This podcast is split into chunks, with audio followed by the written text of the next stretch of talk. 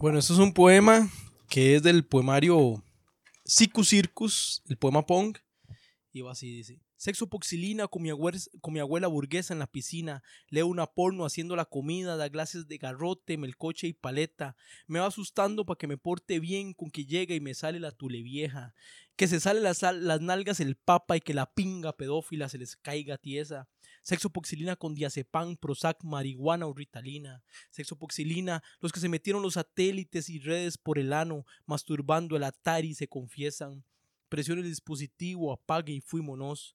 Los que defendieron ser libres, muertos, tirados en los ríos de agua o tierra, todos eran nuestros. Los otros asesinos victoriosos son los chicos, the boys. Nunca pretendieron ocultar nada bien. Perpetuaron la mentira de tal paraíso, tal astilla, sexo poxilina, doctrina de lubricación. Bueno, pues. Bueno, salud. Salud, salud, amigos. Osquita, salud. Muchas gracias. Ah, Matá y Cosco. vénganos en tu reino. Y ahora sí, este. Hoy grandes personajes eh, de Radio Pachuco eh, en esta seguidilla de literatura. Eh, básicamente en el proyecto de los Bastardos de Poveda me es un honor presentar a, mi amigo eh, Bernardo Corrales. Eh, estamos hoy este, como con la, con la grata hospitalidad de Oscar en ese fino establecimiento. Y bueno, pues contarles un poquito lo, que yo pienso de la persona, que ahora vamos a despulgar y también se va a auto presentar. Bernardo Corrales para mí, este, de la, de la poesía eh, más bastarda, este, el hijo de la serrín, un maderista, un poeta, un padre, eh, un ser humano con, con mucha pasión por lo que hace y creyendo muy bien en lo que hace porque, porque sí es cierto que Corrales no ha olvidado de dónde viene. Eh, yo lo conocí en el barrio San José. Eh, no ha tenido ningún temor de enseñarme eh, y corregirme mis, mis, temas de vida, mis temas de letras, pero sobre todo mi, mi pasión por la madera. es uno de mis grandes maestros. Bernardo Corrales en la casa. Y, cuéntanos, Bernardo. Creo que deberíamos empezar porque ya la vez pasada y escuchaste el capítulo anterior. eh, um, hablábamos de- del tema taller de literatura alajuelense. Eh, el semillero eh, que se está viendo de- después de, de la ocurrencia este taller que fundaste, porque fuiste vos, ¿verdad? Fue tu idea al final. Y, y hubo gente que la ha seguido. Eh, gente como Bernabé, gente como David. Eh, pero vos, vos, vos fundamentaste esto. Contanos un poquito esa parte, contanos, no sé, al- algo que la gente tal vez no sepa de Bernardo Corrales. ¿Cómo, cómo paraste haciendo letras? ¿Quién te mete? Si, si, si lo tuyo es el, el más fino acerrín, maestro. Bueno, agradecer la invitación, esta hermosa invitación con personas muy queridas en un lugar que trae demasiadas memorias y recuerdos de tertulias, ideas, acontecimientos y más en el quehacer literario y en ese eh, quehacer espiritual y espirituoso de la vida, de la creación. Eh, como les digo nuevamente, agradecer este espacio. Estos espacios son muy necesarios de plática, de discusión, de crear pensamiento y, y yo me atrevo a decir que eh, un tipo de pensamiento contrahegemónico también, ¿verdad?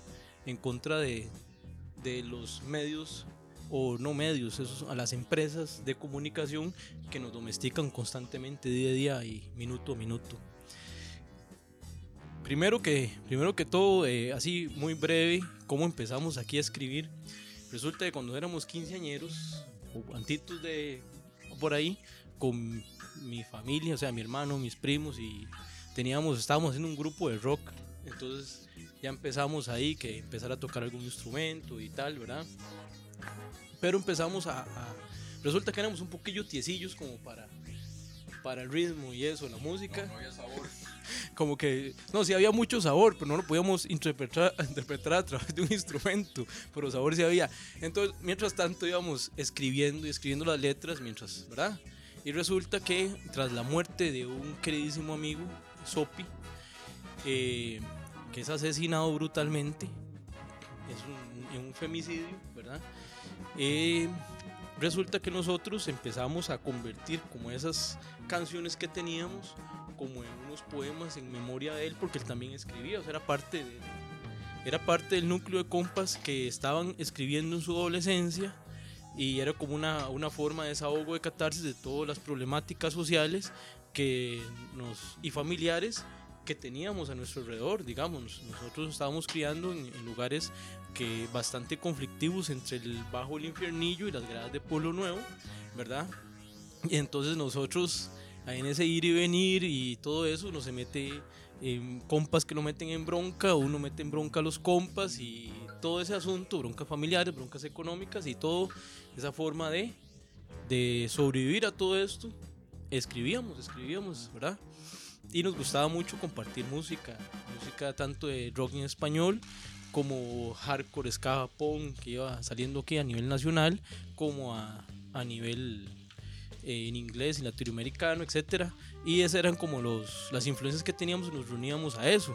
Con la muerte de Sopi, eh, decidimos hacerle un homenaje escrito de lo que ya teníamos y ahí empezamos ya a trabajar eso que era un sentimiento muy adolescente, muy de, de carajillos, a una cuestión ya más seria, como más literaria. Existía en ese momento en el Teatro Esquené, con Amaral, tenía un espacio que llamaba La Noche de las Musas.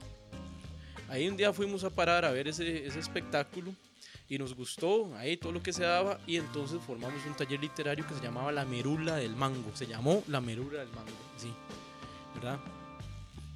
Eh, después podemos hacer un, episodio para hablar de la merula del mango.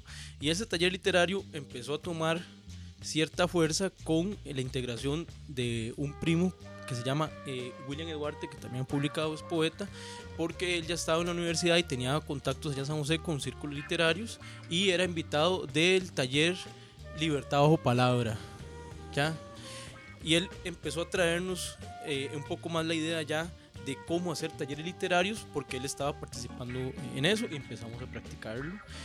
Y nos fuimos entonces a pedir campo a la noche de las musas. O sea, uno llegaba y decía, llamaba, es que eh, somos el taller La Merula del Mango y queremos saber si nos dan un chance para leer y que vamos a leer en memoria a un compa ahí, no sé qué, no sé cuánto. Pues resulta que nos llegamos ahí como a las 9 de la noche y nos fuimos leyendo como a las 2 y media de la mañana. Mire que me llevé hasta mi mamá. Mi mamá ahí con nosotros, ahí en la madrugada, ahí en, en, en el giratablas, ahí. Eh, y ahí, como esa hora, ahí fuimos leyendo ahí como los últimos, pero leímos. ¿verdad? Y de eso fue como el empuje a seguir, a seguir trabajando ya en la, en la parte. Y ya yo me di cuenta y yo entendí que la, la, la, cosa mía era escribir, la cosa mía era la poesía. Y empecé a leer más y acercarme más hasta que fuimos invitados al primer taller de talleres de, de poesía a nivel nacional de, jóvenes. Y existían ya varios talleres y fue en San Carlos, en Santa Clara. Este, contacto nos llegó por medio de William, de William Eduarte, que hay que decirlo. Y eh, ahí conocí o re, me, me, reencontré con un primo segundo, o sea, un primo de mi papá, que se llama Adriano Corrales, eh, poeta también, y con Américo Ochoa. Américo Ochoa, y había gente de San Carlos, de San Ramón, eh, de varios talleres, y estábamos nosotros, eh, los más, los más aciditos de Alajuela, ¿verdad? Eh, que llegamos con la merula del mango, con nuestra poesía, y, estaba la gente de Libertad Bajo Palabra y otros talleres que ahorita no me recuerdo, pero donde conocimos a Paola Valverde, a César Angulo, conocimos a Diego Piedra, Diego Mora, y, y, muchos, muchos más que ahorita, ahorita eh, se me escapan, pero son gente que está empezando a escribir y que ya han publicado y han tenido eh, una influencia en la literatura eh, joven, que se puede llamar literatura joven, costarricense, joven no por la edad, sino joven por aparición en la escena de la literatura. Y de ahí, de ahí en adelante ya yo empecé a escribir ya con más seriedad, a leer con más seriedad en el asunto del rigor que, que, que se lleva la, li- la literatura, como lo, lo mencionaba Bernabé en el capítulo anterior, por decirlo así, ¿verdad? En la entrevista anterior. Y empecé a participar más del taller de el taller La, la Merula del Mango, también llega ya, se termina su etapa porque eh, los compas que estaban ahí eh, se van eh, de la provincia, se van a hacer un proyecto agroecológico, que también una de las líneas que hemos venido ahí eh, trabajando. Y el taller, entonces yo paso a ser un invitado de Libertad o Palabra y ya me invitan a ir a El Salvador y tal. Empiezan a invitarme a, a- a lecturas, a, a meterme a antologías de poesía costarricense y yo empiezo ya, como decir, a, a trabajar esa parte. Eso sería como la primera etapa para responder cómo fue ese, ese, ese, ese encontrarme, ese arranque, ¿verdad?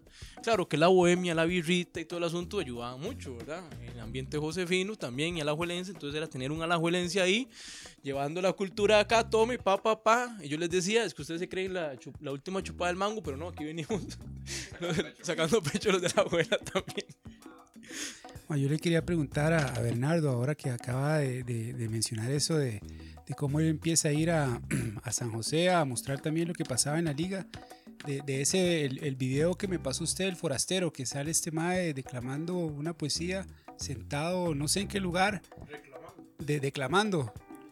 Ahí que... que o sea, que a, a mí me... Tiene me- una oralidad y una potencia y una presencia escénica. Bernardo Exacto. Corrales hay que verlo. O sea, la gente, la, gente lo puede leer, pero yo prefiero verlo. Exacto, pero Eh, a mí lo que... fuerza a la de hora de lo- agarrar el mic. de lo que más me llamó la atención ese video es que en otras ocasiones que yo he estado así en espacios que a- hay alguien leyendo poesía, por lo general el, el que lee poesía está como pavoneándose, quiere, quiere, quiere lucirse y está más en- concentrado, en- me parece a mí, ¿verdad? En lo que yo he experimentado, tal vez no he tenido la suerte de estar en esos espacios como en el que este compa Bernardo se tiró esa poesía y- y no, no, me explico, están, eh, no, no, no están sintiendo lo que están leyendo, no lo están viviendo y a mí me pareció que este Mae le- estaba realmente sintiendo lo que estaba leyendo y, y era, era muy,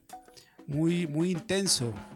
No, no estaba, no, no, a mí me, me llamó mucho, mucho eso la atención, que no era esa actitud que yo he visto de otra gente que es a qué carga soy, cómo sé, y paran para hacer, hacer una cita, sino que era, era la real, como lo que la, la introducción que acaba de decir este man. Nuestro amigo Corrales este, también lo mencionó, o sea, habló de William Duarte. ¿Vos te acordás de los lunes que estaban ocurriendo también aquí en Alajuela? Ahí en el. Manueto, donde Elena. ¿Verdad? O sea, es- ese chico es William Duarte, sí. El eh, Ciudad Palabra, ¿cómo es? ¿Qué es lo- ¿Cuál es la? No. Este, tiene, tiene un, o sea, son lunes, los primeros lunes del mes. ya, la palabra se compensa. Tiene un proyectote y hay un montón de gente que está ahí a- eh, con él como vector. Exacto. ¿verdad? Y luego este, también mencionó dentro de su sangre, ¿verdad? Porque también hay- o sea, es, es que también no se improvisa las letras. Este, un Adriano Corrales, escritor, este, de- y, y eso, y eso que ustedes no han, no conocen a, a un Jorge y Doña Brenda, que son más que un motivo para un poema. Yo quisiera tal vez hablar de, de esa musa, ¿verdad? Pero porque porque la- don Jorge y, y doña Brenda, este, muy, muy, muy preparados, este, muy armados de un montón de fe, pero también, Bernardo, eh, a mí me sorprende, eh, cuando yo hablo con don Jorge, tu tata, eh, es esa capacidad que vos heredaste también, ¿no? ese no miedo a enseñarte un volado.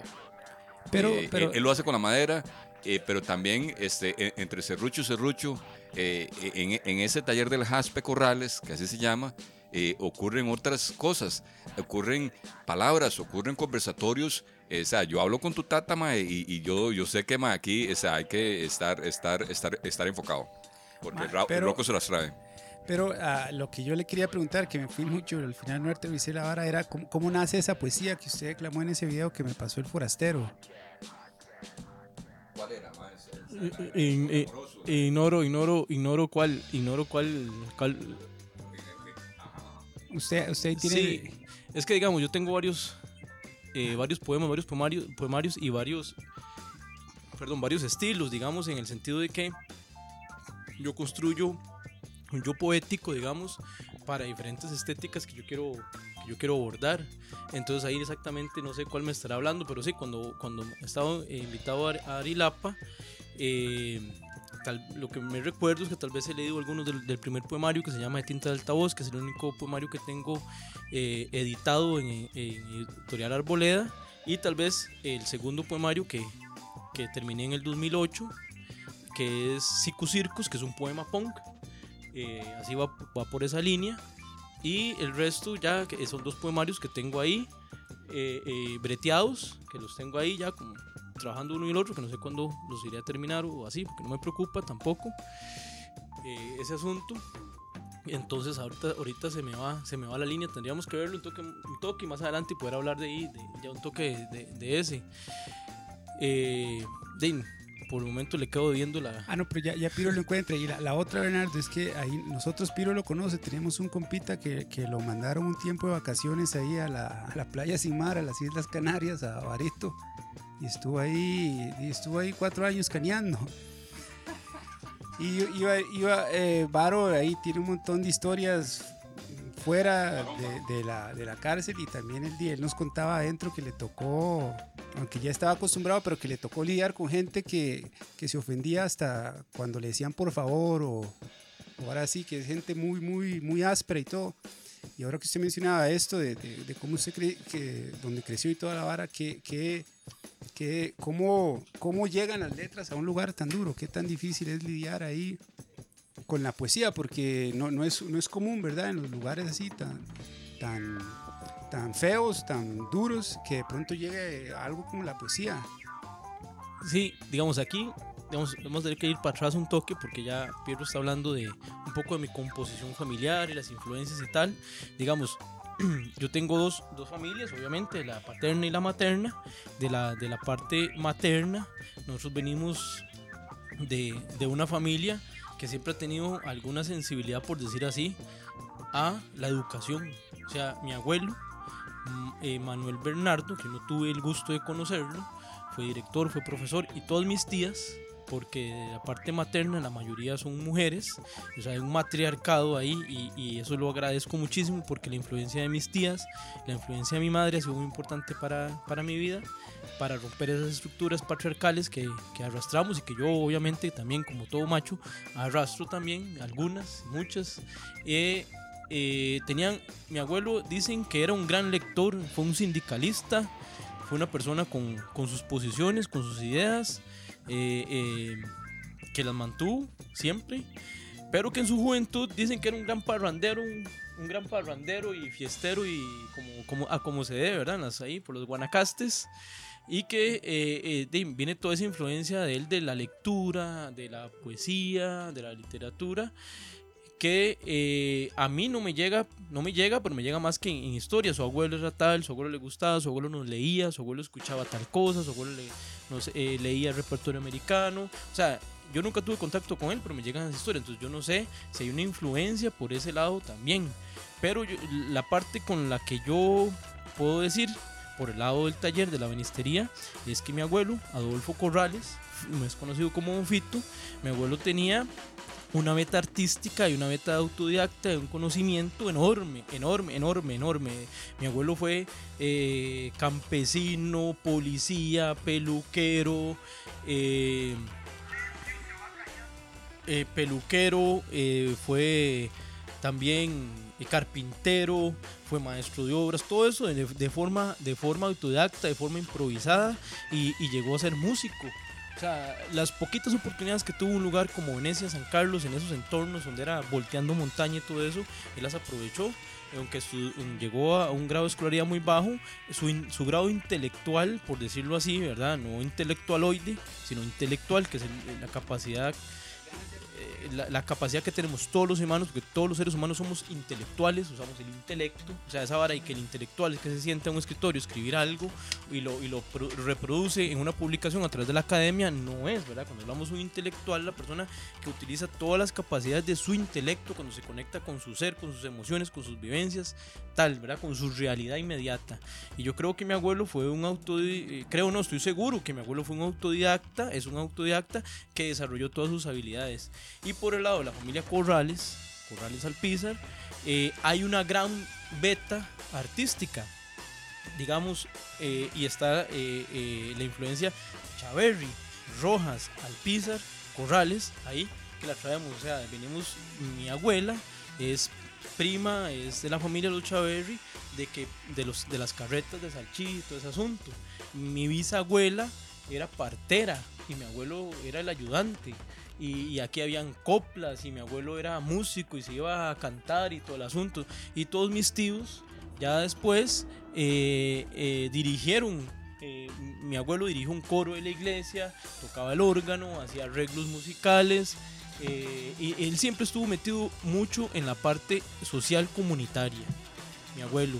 Entonces toda esta beta, bien que mal, siempre que estábamos en reuniones familiares, mis tíos cantaban, tocaban, eh, entonces eh, eh, eh, tenían cierta literatura ahí que uno carajillo iba y la husmeaba, la leía, escuchaba canciones y yo pienso que eso influyó de alguna manera, o sea, somos una familia que va buscando esa sensibilidad artística, ¿verdad? Y, al- y yo me acuerdo de cuando yo empezaba a escribir ya un poquito más serio, yo me sentaba con mi abuelo a leerle, a ver qué pensaba él, ¿verdad? Y a mí a veces me daba así como vergüencilla ciertas varas que yo escribía ahí, toda la cosa. Yo se las leía, mi abuelo, a ver qué opinaba. Mi abuelo era un gran amigo y mi abuela también eran, fueron grandes amigos que tuve yo, mi abuela Aida. Eh, y, y muchas veces también mi abuela leía mucho, lee mucho, mi abuela está viva todavía, lee mucho. Y yo con mi abuela platicábamos mucho sobre literatura. Eh, ella de otra corriente, obviamente, pero yo siempre me ella me escuchaba y yo la escuchaba. Y ahí, precisamente en la casa de mi abuela, estaba el taller de banistería. Entonces, todos los primos, casi todos los primos, pasamos por ahí porque teníamos que ayudar, porque teníamos que ayudar a la, a la economía familiar. Eh, eh, eso era el sustento de, de, de todos, de muchos, de ahí, y todos aprendimos. Y de ahí seguimos la beta también. Entonces, la banistería nos llevaba a conocer todas esas historias de mi abuelo, a tener un contacto con, con el arte de algún tipo, ¿verdad? Porque la banistería es un arte y una artesanía a la vez, ¿verdad? Y, y yo pienso que eso influyó. Cuando yo empecé a, a escribir y escribía de mi realidad y mis cosas, también se, se mete ahí en mi, en mi primer poemario esa, esa parte del trabajo con la madera. Entonces, nosotros aparte tuvimos una, una crianza muy, muy católica, cuando todavía en la iglesia católica había una corriente social, por decirlo así, todavía un toquecito. Obviamente yo ahorita yo soy ateo, por decirlo así, o sea, no creyente y toda esa vara, yo soy anticatólico, por- pero no, no tengo ningún, o sea, no, no soy una persona que, que soy blasfema ni que voy en contra de las personas, que- o sea, con todo respeto y todo, pero soy muy crítico a, a lo que es la, la influencia, la hegemonía de la iglesia católica en el mundo, o sea, del pensamiento católico en el mundo y todas sus vertientes antes y después. Eh, pero al principio de eso, nosotros íbamos a grupos eh, de infancia misionera y todas esas varas, la colaboración comunal y todas esas varas. Yo pienso que esa, esa, esa influencia de valores, que eran valores positivos, ¿verdad? Eh, de amor al prójimo, etcétera, eh, ayudaron mucho a que uno no se fuera por ciertos caminos deplorables de la vida humana, aunque estábamos viviendo en, en sectores donde se daba mucha violencia, mucha agresión, muchas drogas y mucha cosa, y uno estaba ahí como en el medio, simplemente las cosas venían, uno no las buscaba, y, y así, con esas amistades que teníamos, a pesar de que vivían en los mismos entornos, era gente que buscaba el arte, buscaba la literatura, y a través de la música nos llegaba mucha influencia, porque si usted, a nosotros nos llegaba fabulosos Kylax, Caifanes, Héroes del Silencio, eh, nos, nos llegaba por hablar música en español así, eh, a Terciopelados, Todos tus muertos, eh, Café Tacuba. Entonces, usted empieza a escuchar las letras de esa gente, son letras que eh, usted se dando cuenta que tienen una influencia literaria y ahí hay obras. Muchas veces están refiriéndose a obras literarias específicas. Entonces uno iba y se da cuenta después que estaba leyendo. Cuando uno estaba en el cole y todo, lo ponían a hacer lectura obligatoria. Usted ya empezaba a empatar, a hacer asociaciones con ciertas varas. Entonces ya buscaba usted el texto que se le parecía. Entonces ya íbamos directamente como a la fuente, ¿verdad? De una forma muy empírica, sin conocer, sin tener, sin tener ese conocimiento y compartíamos eso. Y pues empezamos a hacer fiestas de compas. Ya, ya mi mamá me contó una vez nosotros ocupábamos, queríamos ganar una elección ahí en el cole. Yo ya no estaba en el cole, yo salí del colegio en octavo. Salí del colegio y me puse a bretear. Sí, yo. Sí, pues yo salí de octavo y, me, y me, yo quise bretear, me metí a bretear y también por ayudar a la economía familiar y también yo tenía ya mi posición y mi discurso muy fuerte en contra de la educación académica. Yo no me sentía eh, yo no me sentía que yo pudiera aprender ahí, yo no sentía que yo pudiera crecer ahí, yo me sentía fuera de ese sector de la, de la, de, la, de la vara académica, yo no me sentía que yo, que yo quisiera que a mí me valoraran por un título, eh, eh, esa forma de educación conmigo no iba. Y, yo quería bretear, o sea, yo quería bretear, yo quería ayudar a la choza, yo, yo, yo quería ahí y ahí yo me salí, me salí, aparte que, que también tenía una manera de ser en el colegio, digamos, yo no, era, no fue que yo fuera mala nota ni nada, pero yo era muy chingón, digamos. A mí poco me interesaba porque mucha de esa, de esas materias que se me valía mucho, ¿ya? Entonces me interesaba más como escaparme con los compas a hablar, hablar de esos temas, ¿verdad? Por ejemplo. Y no ir a la soda y todo eso. Yo me llevaba a veces un sándwich con una torta de huevo así grande para compartir con los compas que a veces no llevaban nada que comer y para escuchar sus, sus historias ahí en el parqueo, los profes a veces. Y, y, y, tenía compas que vivían cosas muy rudas, muy, muy heavy, muy heavy. Yo creo que eso me, eso me influyó también un toque. Heavy de verdad, ya. Y, y entonces yo empecé a bretear en el mercado y la influencia de trabajar en el mercado fue otro. A los 12 años empecé a bretear en el mercado, ya. Y desde ahí yo no paré de trabajar. Y desde eso fue otra influencia para mí también. Eso, es otro, otro tema ahí. Y, y bueno, con todo esto que les estoy, que les estoy contando resulta que esa, esa cuestión para nosotros mantenernos ese grupo, ese núcleo de amigos al margen de muchas varas que nos podían tirar, como muchos compas que han terminado ahí siendo asesinos o siendo asesinados o terminando en drogas o en otros, perdón, en otros raíz, de ahí eh, ya uno se sale buscando otras varas. Y, y después de eso empezamos a ver eh, el activismo en Costa Rica, ya uno empieza a ver donde la literatura está muy ligada a movimientos sociales, movimientos políticos y todo tal. Entonces ya más adelante empezamos también a, como ahí, como un toquecito a ese jale, pero eso ya es otra historia también. Y por ahí, eh, en la parte familiar, en la parte de un poco de, de, de valores y un poco de las influencias musicales, que precisamente del rock en español, eh, que hacen una, una ruptura en, el, en la música, o sea, hacen una ruptura de la hegemonía gringa, en la hegemonía eh, de, de, la, de la, del apoderamiento cultural que tenemos en Latinoamérica, ¿verdad? Sí, sí, es que por ahí, o sea, eh, la, la, fuerza de la hegemonía, del control, o sea, viene por la cultura, viene por todo lado. Y entonces la música en español viene a romper. Si usted oye las canciones de Fabulosos Cadillac, o sea, ahí, ahí usted le está hablando de un Víctor Jara. En, eh, también en Todos sus muertos le está hablando de un Víctor Jara. Eh, y, y, le remontan a una Violeta Parra, y le remontan a una Mercedes Sosa, y le, y le remontan a historias de vida de resistencia, y le remontan a una dictadura. ¿verdad? Y le remontan a, a, a, buscar esos en la, en la historia nacional. Entonces empieza a ver la historia nacional también y empieza a ver su papel protagónico en, su entorno inmediato. Yo e, en esta etapa quisiera más bien repasar un poco la identidad militante política tuya. Vos has sido militante del Partido Comunista eh, desde siempre o, o estoy totalmente equivocado. O sea, porque cuando yo hablo no con vos, con tu tata, hay una paradoja ahí en el caso de tu tata, no, tanto tuyo, porque digamos, el comunista siempre se dice ateo. Eh, ya vos te confesaste por ese lado.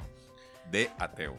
Sí, pero no de comunista, porque no, lo tuyo no es el comunismo, ¿verdad? no viene por esa Tampoco sos un anarquista punk. Sí, sí. Porque no sí lo tengo sos. esa influencia. Eh, pero, pero, o sea, si, si sos capaz de, con todas las tolas, eh, entre los 10 y los 12 años, tomar una decisión de apoyar el núcleo social al cual vos perteneces, familiar. La clase obrera. Nosotros venimos, somos de o sea, extracción obrera o campesina. Cuando yo hablo con vos, el- lo, lo que me da la impresión, sin conocer a, a muchos de tus amigos en las que has compartido, porque has compartido causas políticas, cabrón. Si te voy a decir la verdad, mis sueños no caben en una urna, pero por vos fui a votar una vez. Ahí al barrio San José, donde yo también pertenezco. Un saludo ahí para la gente de la mandarina, debe estar prendiendo el segundo puro. Bueno, digamos, primero que todo, yo nunca pertenecí a un partido comunista porque hasta yo nací después de la ruptura del Partido Comunista en Costa Rica. Nunca he militado en un partido comunista, nunca. Nunca he tenido la oportunidad, ni voy a hacer, ni nada. Y tu gente, No, digamos, tu tata no, tampoco. no, mi familia era liberacionista. yo tenía esa impresión, qué No, no, no, no, no. Mi familia es liberacionista. Liberacionista de derecha. Pero pasa es que no saben porque la, de- la derecha socialdemócrata de Costa Rica, ¿verdad? Es otra vara. No saben que eso es una vertiente de la derecha, pero eso es otro, otro discurso que después, eh, otra, otra cosa que tenemos que hablar. Eso, Pero- no, eso no es poesía, eso es plutocracia, lo de Pero- este país. Pero eso es otra cosa que. O sea, nos, nos tendríamos que salir mucho del tema para poder. ah, Perdón, hablar todas las influencias y toda la vara, perdón, ahí es que y la birrita. Entonces, eh, pero sí, mi familia tiene como una sensibilidad social, por decir así, una sensibilidad social. Y mi mamá y mi papá, obviamente que con influencia, y eso, es- eso es mi punto de vista, ellos podrán decir otra cosa por completo, porque nunca hemos hablado a profundidad de eso, pero para mí, digamos, ellos tienen toda esa vertiente, la socialdemocracia, que, que en principio, después de la guerra civil del 48, ¿verdad? Eh, ah, tiene una influencia un poco más socialista, digamos, eh, eh, y influye mucho en las juventudes de liberación nacional, tal, y ellos tienen como un poco esa vertiente, o sea, de una sensibilidad social, por decir así, mis tatas, pues mis tatas no son comunistas. Y yo no me puedo llamar comunista porque yo nunca he militado en las filas del comunismo. Sí defiendo absolutamente, y lo digo, todas las conquistas del comunismo a nivel mundial. Sí las defiendo toiticas, así, sin tapujos. Porque si no fuera por ese contrapeso, nosotros seguiríamos siendo, bueno, ya ahora somos super esclavos, obviamente, somos super esclavos, pero en su momento fue un contrapeso al- al- al- a, la, a la opresión, fue un contrapeso a la explotación, fue un contrapeso al poder hegemónico de, de los grandes capitales, del colonialismo.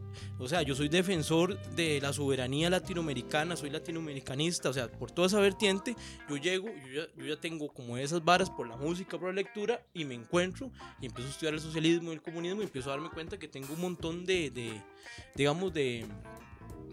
O sea, que me siento identificado con muchas de esas varas, ¿verdad? Y con el anarcocolectivismo. Yo no soy anarcocapitalista, ¿verdad? Porque ahora el anarquismo no está definido gracias al discurso postmoderno. O sea, hay muchas vertientes de anarquismo. Usted le pone anarquismo antes de cualquier vara y usted ya es anarquista, anarcotal, ¿verdad?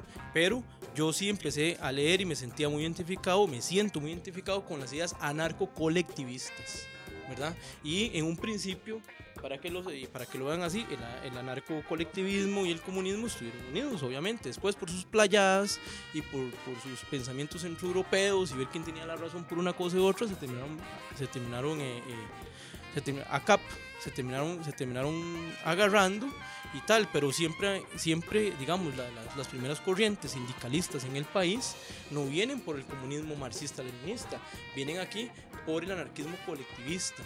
¿Verdad? Y lo primero que hacen aquí es unir a los panaderos, a los zapateros, y el pensamiento libertario, el pensamiento ácrata, eh, un poco, eh, un poco más académico, un poco más intelectual, se da desde la corriente de Villo Celedón en este país. O sea, nosotros tenemos una, una verdadera corriente eh, que viene, viene desde ese anarquismo colectivista y, el, y, y que después pasa a, a las filas del, del, Partido Comunista, que eran intelectuales que escribían, ¿verdad? O sea, aquí el, el, el, comunismo criollo se da por Carmen Lira, por Calufa, por Emilia Prieto, por Manuel Mora, por, to, por toda esa gente, ¿verdad? Entonces, de nosotros tenemos una corriente que en la literatura está esa sensibilidad social. Entonces, ahí yo le explico a, a Pirro que, que, obviamente, yo defiendo las causas sociales, me convierto un militante de esas causas, un defensor de esas causas, porque obviamente mi extracción es de ahí, mi familia viene de ahí, yo tengo que ser, corresponder con mi clase. Yo no puedo ser un pequeño burgués y lavarle los huevos a, lo, a, la, a la burguesía que nos oprime, ni querer ser yo un burgués para vivir como un burgués, para oprimir a otros. O sea, yo, yo trabajé en el mercado. Yo trabajé en el mercado los 12 años. Yo sé lo que es la opresión. Yo lo, yo lo viví. O sea, cuando yo llegué a las clases, me dieron las clases a mí, estudios sociales, me dijeron que era estudio suyo, ya lo había vivido. O sea, nadie me, tenía, nadie me tiene que explicar a mí lo que es trabajar tantas horas de pie, lo que es trabajar sin comer, para sacar un producto y por un sueldo bajito. ¿Ya? Sí, ahí, ahí nomás. Bueno, que, bueno, lo que le quería yo preguntar a, Bernardo no va por, esa, por esa línea. Y es, es, lo siguiente, yo hasta ahorita, ¿verdad? Con, con, Piro, que yo empiezo a hacer varas que tienen que ver con escritores y poetas y anteriormente hacía muchos trabajos con, con músicos, ¿verdad? Con músicos de todo género, gente que hace reggae, gente que hace punk, gente que hace hardcore, etcétera.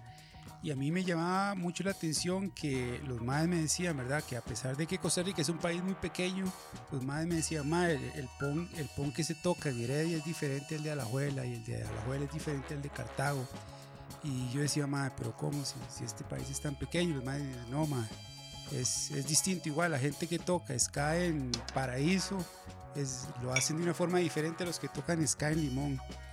Entonces yo le quería preguntar a, Bernardo, que al inicio de esta conversación lo, lo mencionaba, ¿qué, tan diferente es los poetas de Alajuela a la escena de poesía que hay en Chepe o en Cartago? ¿Es mucha la diferencia? ¿Es poca? ¿Cambia? ¿Qué, ¿O qué cambia?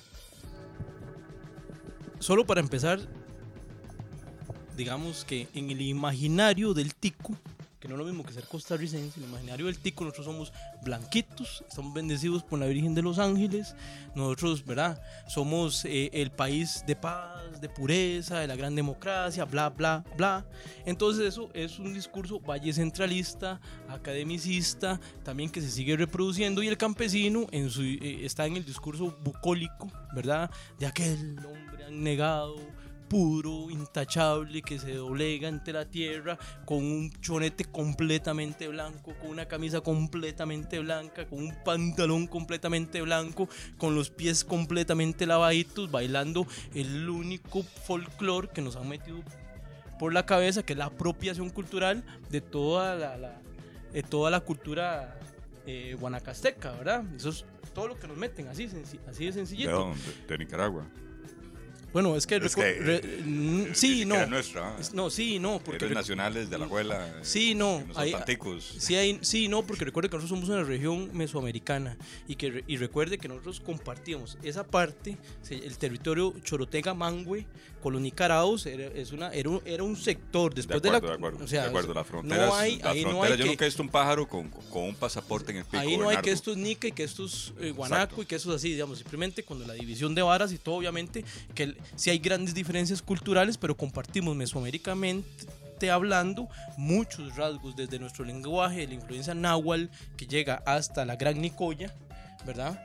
Hasta que llega y, y, podemos leer los textos de otro gran autodidacta, que es eh, Ferrero Acosta, donde podemos leer sus 100 libros que rescata toda esta influencia eh, de la cultura náhuatl y precolombina en, territorio costarricense, principalmente en la parte de la Gran Nicoya y todo, ¿verdad?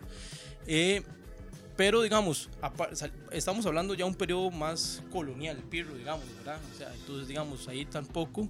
Eh, porque a mí no me gustan esos comentarios porque a veces llevan un poco a un, sentimiento ahí nacionalista que pues nos puede llevar un poco en estos momentos que están agitando mucho la, la xenofobia, ¿verdad?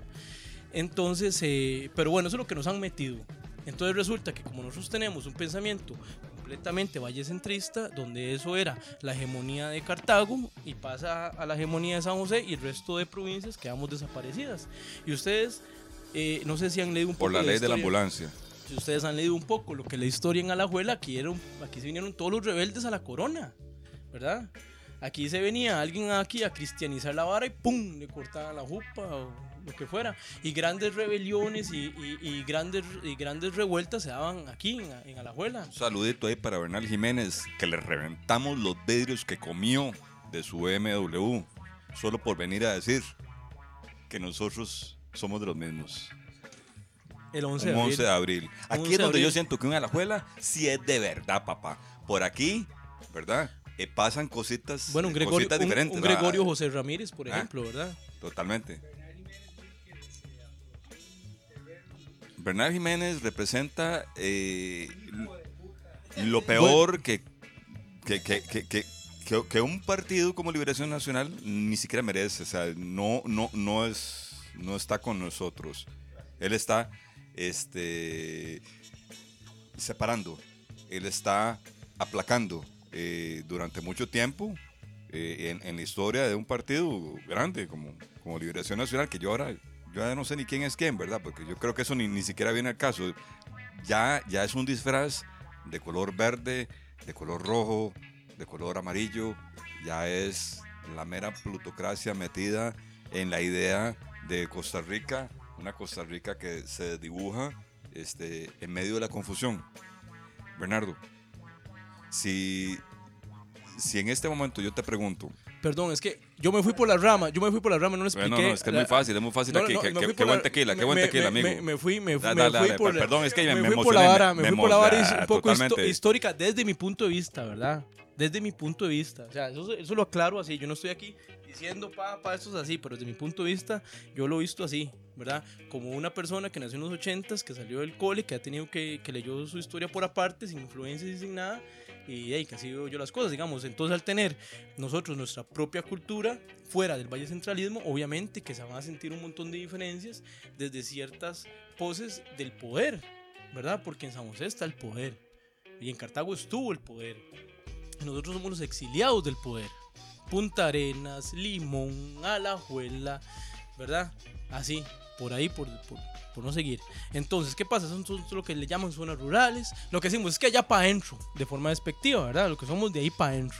¿Ya? Entonces, obviamente que tenemos otras temáticas, tenemos otras narrativas, eh, eh, nos vale más como decir ciertas cosas como en, en todo el mundo, y la gente de Heredia también tiene eso, ¿verdad? La gente de Heredia también, eh, perdón, no quiero generalizar con la gente de Heredia, pero digamos, estoy hablando un poquito para atrás eh, eh, de, de creérsela, de creérsela. eh, Pero si te preguntan, mira vos. Sí, sí, vos, a uno- vos a sos uno lo Corrales, ¿y- ¿Y, identifican. de cuál Corrales sos? A uno identifica. Mira, usted mira de la igual de quién liga. sos. Usted de la liga. Uy, que se de la liga sale, hablan muy feo. Es que la ligan aquí, que lo liga allá. Ciertamente porque, bueno, Heredia, eh, eh, Cartago, San José, tiempos atrás se peleaban ese papel del poder, ¿verdad?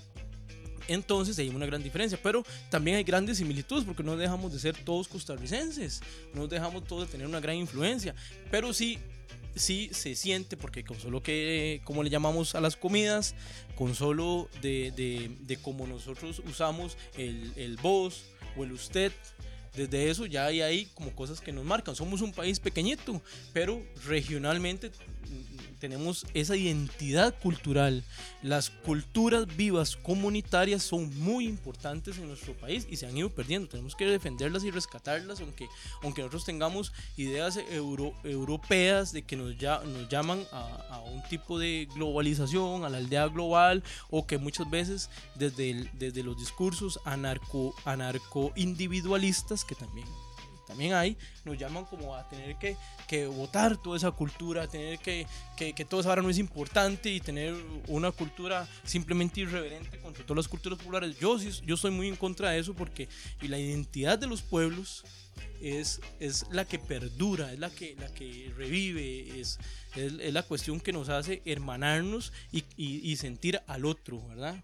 O sea, yo tuve, tuve la experiencia de viajar a, a- de estar en, trabajando en Alemania y conocer Bélgica y conocer eh, Noruega así por encimita y darme cuenta que todo ese discurso hegemónico globalizado que nos traen ellos no lo aplican porque ellos sí conservan sus culturas, sus tradiciones muy arraigadamente. A ellos les interesa que nosotros nos desculturalicemos, hacer una apropiación cultural que nosotros olvidemos nuestras raíces para poder dominarnos, pero ellos no pierden sus raíces, no pierden su cultura, ¿verdad? Entonces, entonces en, ese, en, esa, en esa sobrevivencia ante el papel hegemónico que, que hoy representa el imperialismo colonial que todavía tenemos, eh, eh, lo más importante es para mí rescatar esas, esas culturas, revivir desde nosotros mismos, revivir desde lo que somos. Entonces sí hay, sí hay, eh, eh, sí hay unas diferencias desde desde donde sentimos, pero hay muchas similitudes y no se trata tampoco de señalar las diferencias como eh, así, ¿verdad? ¿verdad? Como para pelearnos, sino como para enriquecer eh, eh, la parte literaria. Si podemos enriquecer y si eso sirve para, para enriquecer la parte literaria, para ver esas di- pequeñas diferencias que enriquecen, pero que no desunan, yo pienso que sí. O sea, obviamente cuando yo voy a leer y todo y mucha gente se me acerca y es algo diferente, ¿por qué? Igual cuando he escuchado eh, eh, gente que escribe San Ramón, gente que escribe Limón, gente que escribe de otras partes, gente que escribe de su sentir campesino, que, que la literatura campesina eh, a mí me, me encanta y es muy, muy despreciada por los circulillos literarios que buscan una literatura, digamos entre comillas, universal, que se parezca más al pensamiento centroeuropeo, a la estética centroeuropea, eh, eh, desprecian más Algo más publicable. Algo más publicable y vendible, ¿verdad? Es Digamos. que también. eh, vamos a ver, porque mencionaste casi sin querer queriendo, dijiste San Ramón, no, no hablaste de Turrialba en ese sentido. Eh, sí, se, se me, se me fue porque no quiero ser muy larga la hablada Por- tampoco, ¿verdad? Pero, pero es que sí, este, se- ah, no, no, es que, y, y- y sienten ese, ese ego de que soy de Turrialba, pero bueno, ¿hace cuántos años este, se fue el gran poeta? Bueno, el gran poeta no se ha ido. O sea, murió físicamente. ¿Verdad? su- su Pero, pero, poesía- ha su- trascendido. Pero tampoco, tampoco podemos hablar de, de, de- de- de grandes poetas en Nicaragua que, o sea, y- y- a- a- a- perdón, para, para hacer el conversatorio más ¿Quiere hablar de ese tema? usted? regionalista, eh, hay nicas que yo los, los oigo decir, bueno, es que bueno, yo soy de Nicaragua y casi que ellos hacen una inferencia, soy poeta. Es que, digamos, la literatura en Nicaragua, o sea, Es porque han tenido motivo. A diferencia de Costa Rica, en donde las revoluciones son tres pedos, en mi Centroamérica, Salvador, digamos, eh, hab- hablemos de Nicaragua, han pasado cosas que causan el dolor. Hablemos de, hab- hablemos de lo que provoca un motivo para escribir, Bernardo, porque vos, yo, yo, yo siento que llegamos a un punto en que, o sea, ¿qué, qué- qué te chifla? ¿Por qué? ¿Por, ¿Por qué agarrar la letra? Se había encontrado el, el poema que, que yo mencioné al Sí. inicio, Sí, sí, sí, es más. sí, ahorita eh, eh, hablamos, es- este- ahorita hablamos de ese eh, poema. Pero quiero hacer un toque ahí, un Ujú. pequeño paréntesis de eso, porque Venga. yo creo que la literatura nicaragüense, así como la literatura del resto de Centroamérica, no es un asunto que tiene que ver con los procesos revolucionarios, ¿verdad? A pesar que yo comparto y defiendo cada proceso revolucionario de independencia de los pueblos ante los poderes hegemónicos, los voy a defender, aún así, aunque pueda criticar sus errores, sus horrores o sus pifias o lo que sea, pero los procesos revolucionarios en Latinoamérica siempre van a ser importantes, obviamente, siempre es importante porque estamos en un proceso de emancipación continua, ¿verdad? Contra la gran bota imperial. O sea, les va a parecer que esto que estoy diciendo es pasado de nota, eh, viejo y todo, pero no, se lo están viendo ahorita. O sea, están viendo ahorita cómo quemaban indígenas o eh, originarios en, en Bolivia. Está, eh, acaban de ver cómo le sacaban los ojos a punta de balas de gomas a los manifestantes en Chile. Están viendo ahorita la brutalidad policial militarizada en Estados Unidos, el racial. O sea, no estamos hablando eh, de nada, fue, nada, nada fuera de contexto como nos quisieron meter en la cabeza. Después, pero la literatura de Nicaragua, eh, lo que pasa con la literatura nicaragüense es que tiene una, una gran influencia anterior a lo que podemos tener en Costa Rica.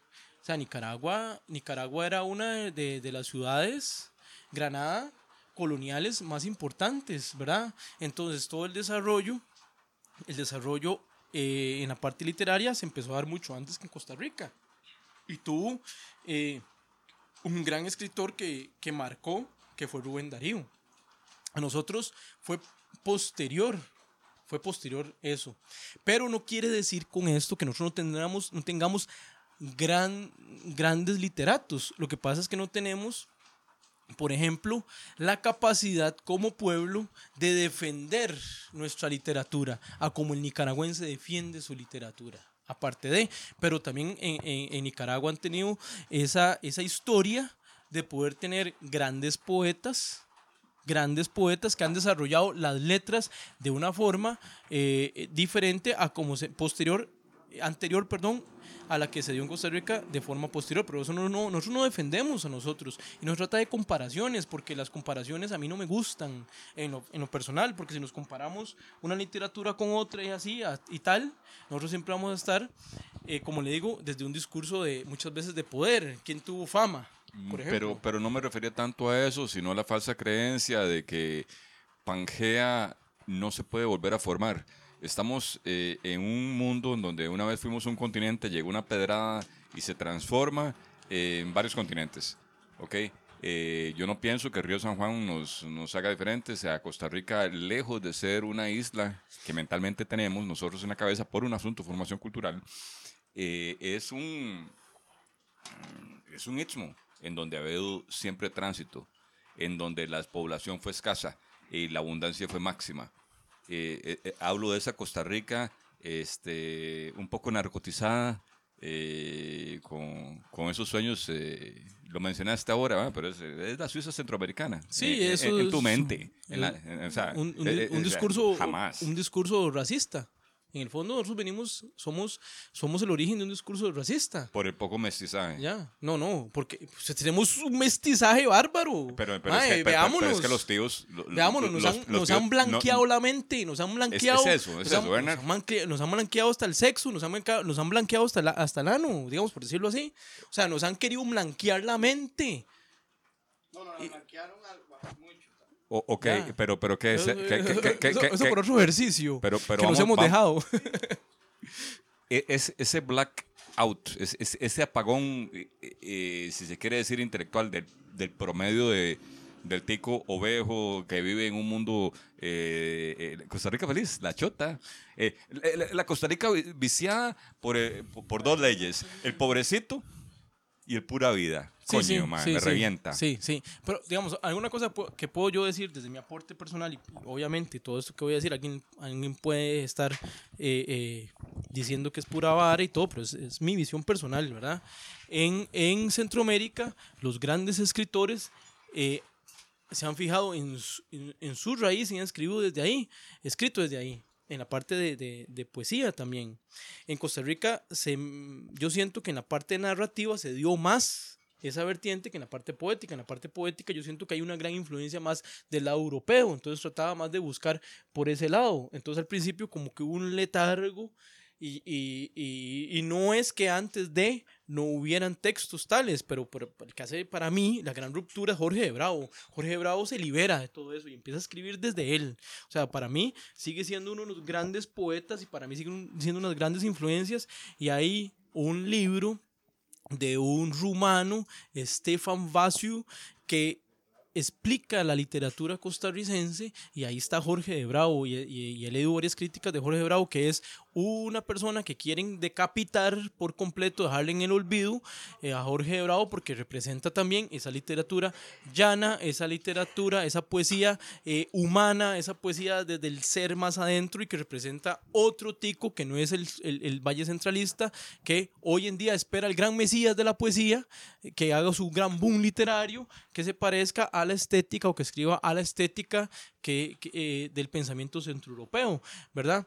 Entonces, yo creo que ahí es donde hay un poco de diferencia, pero la narrativa empieza a romper con eso, desde mi punto de vista, desde, desde mi influencia, por ahí va, por ahí un toque la cosa. Y obviamente, no quiere decir que Costa Rica no hemos vivido guerras, no quiere decir que no hemos vivido calamidades, no quiere decir que nosotros no hemos tenido material.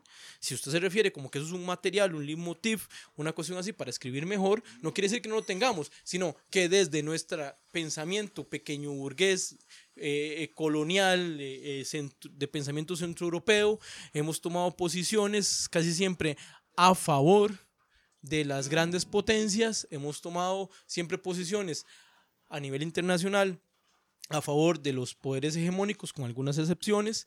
También en la parte literaria lo hemos, lo, lo- hemos buscado desde esa blanquitud, de esa blanquitud, desde esa una Costa Rica que quiso ser próspera y, y lo logró, que se salió, salió de los conflictos sociales, prefirió salirse de los conflictos sociales, tomar un papel como blandengue y crear su, su economía criolla, de su burguesía criolla y todo eso. Bueno, al final en la guerra del 48 lo que gana es el ascenso de una burguesía que pelea por por una, una, una nueva burguesía que pelea por su papel económico en Costa Rica contra contra la, la, la, parte de las reivindicaciones sociales, que al final viene haciéndose un balance, que muchos ticos ahí alaban y todo, y pues sí, que darle su lugar, pero que no deja de tener su papel un poco fascista también, y que eso es otro tema que podríamos, que, que, que, podríamos hablar, y Costa Rica termina haciendo eso, eso que tanto mucha gente alaba y que le, le, le, levanta el trasero a Liberación Nacional y todo, y a su, a su imagen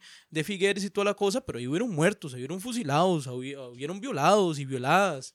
¿Verdad? Y ahí, y ahí mandaron al exilio a muchas personas y ahí eh, quedaron, quedaron, eh, quedaron eh, digamos, sin poder participar en, en, en, política electoral el Partido Comunista ni los sindicalistas y todo. O sea, una gran represión después de eso y todavía hasta el día, hasta, hasta el día de hoy. Entonces, pero todas esas garantías se mantuvieron, sí, porque, porque en Liberación Nacional había una influencia, había una meta socialdemócrata ahí que no se iban a permitir retroceder más allá, ¿verdad? Porque yo les interesaba también desde su papel de burguesía mantener a la población educadita, ¿verdad?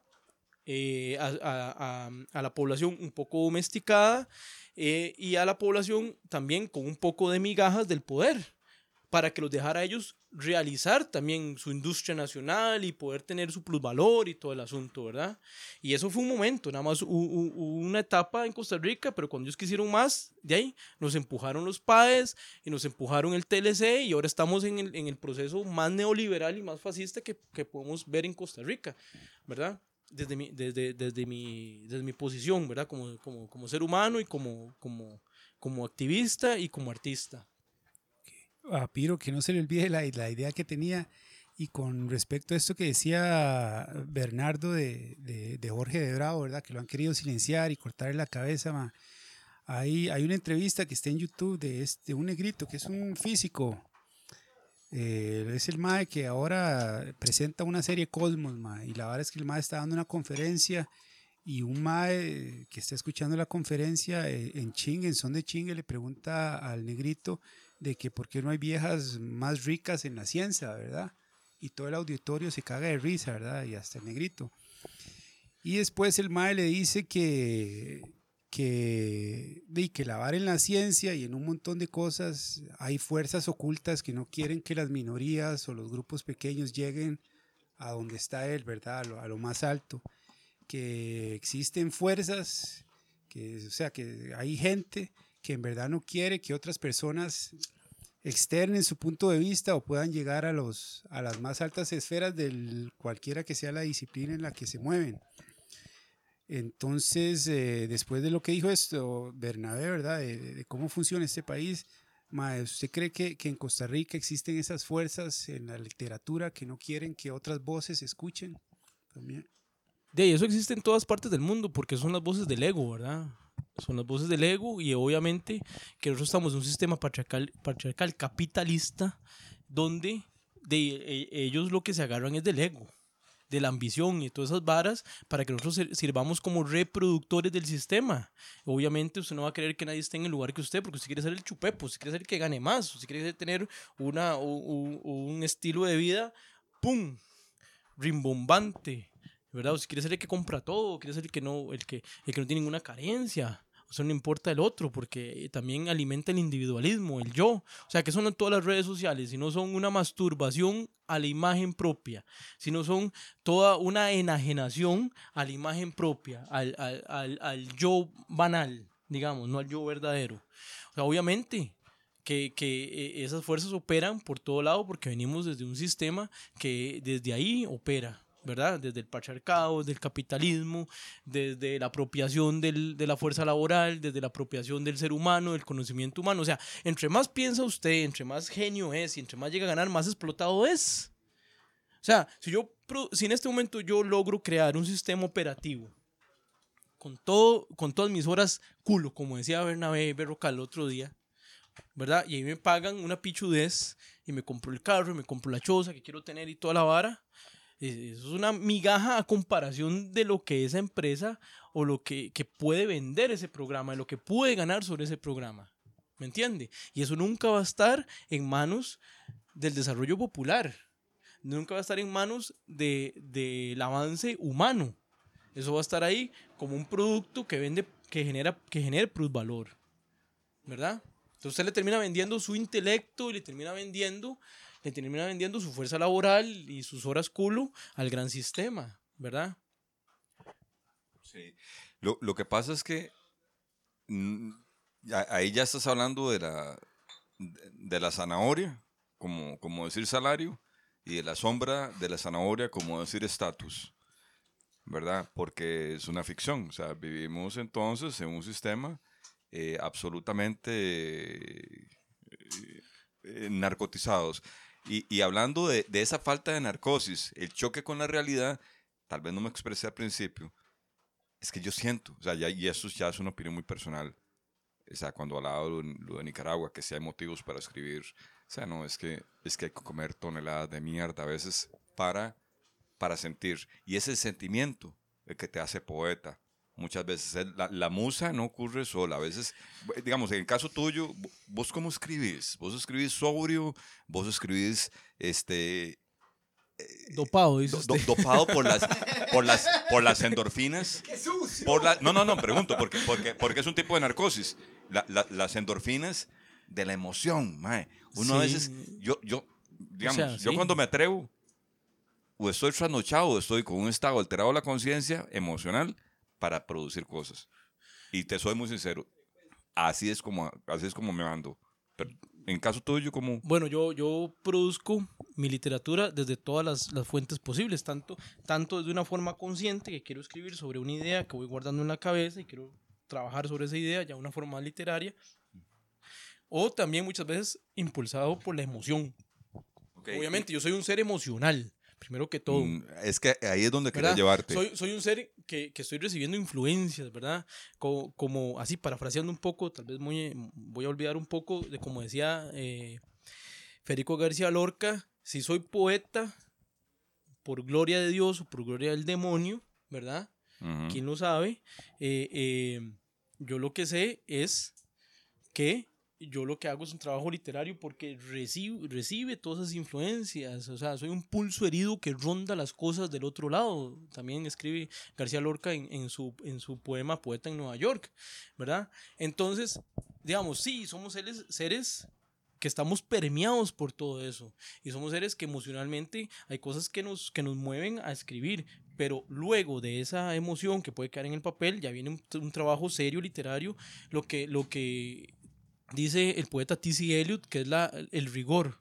El rigor de la lectura, el rigor de la escritura. Ya eso es, ot- es, otra, parte. Ya, sí, yo sé que tenemos que pasar a esa parte ya, a la parte de la creación, eh, y ya salirnos un poco de la parte anecdótica, que ya hemos pasado un poquito, un poquito por ahí, y ya haciendo referencia, ya sé el, el, poema que me están diciendo, por cierto ahorita lo tengo perdido en el ciberespacio, ma, esa vara del ciberespacio es un, mano, roban, o sea, yo, yo, escribo, yo escribo una hoja y lo hago un puño, lo tiro en una postura, yo lo puedo ir a buscar y la vuelvo a revisar, pero ese hijo de puta poema se me, se me, se me jodió la compu, se me jodió en la compu y ya no lo encuentro más, ¿verdad?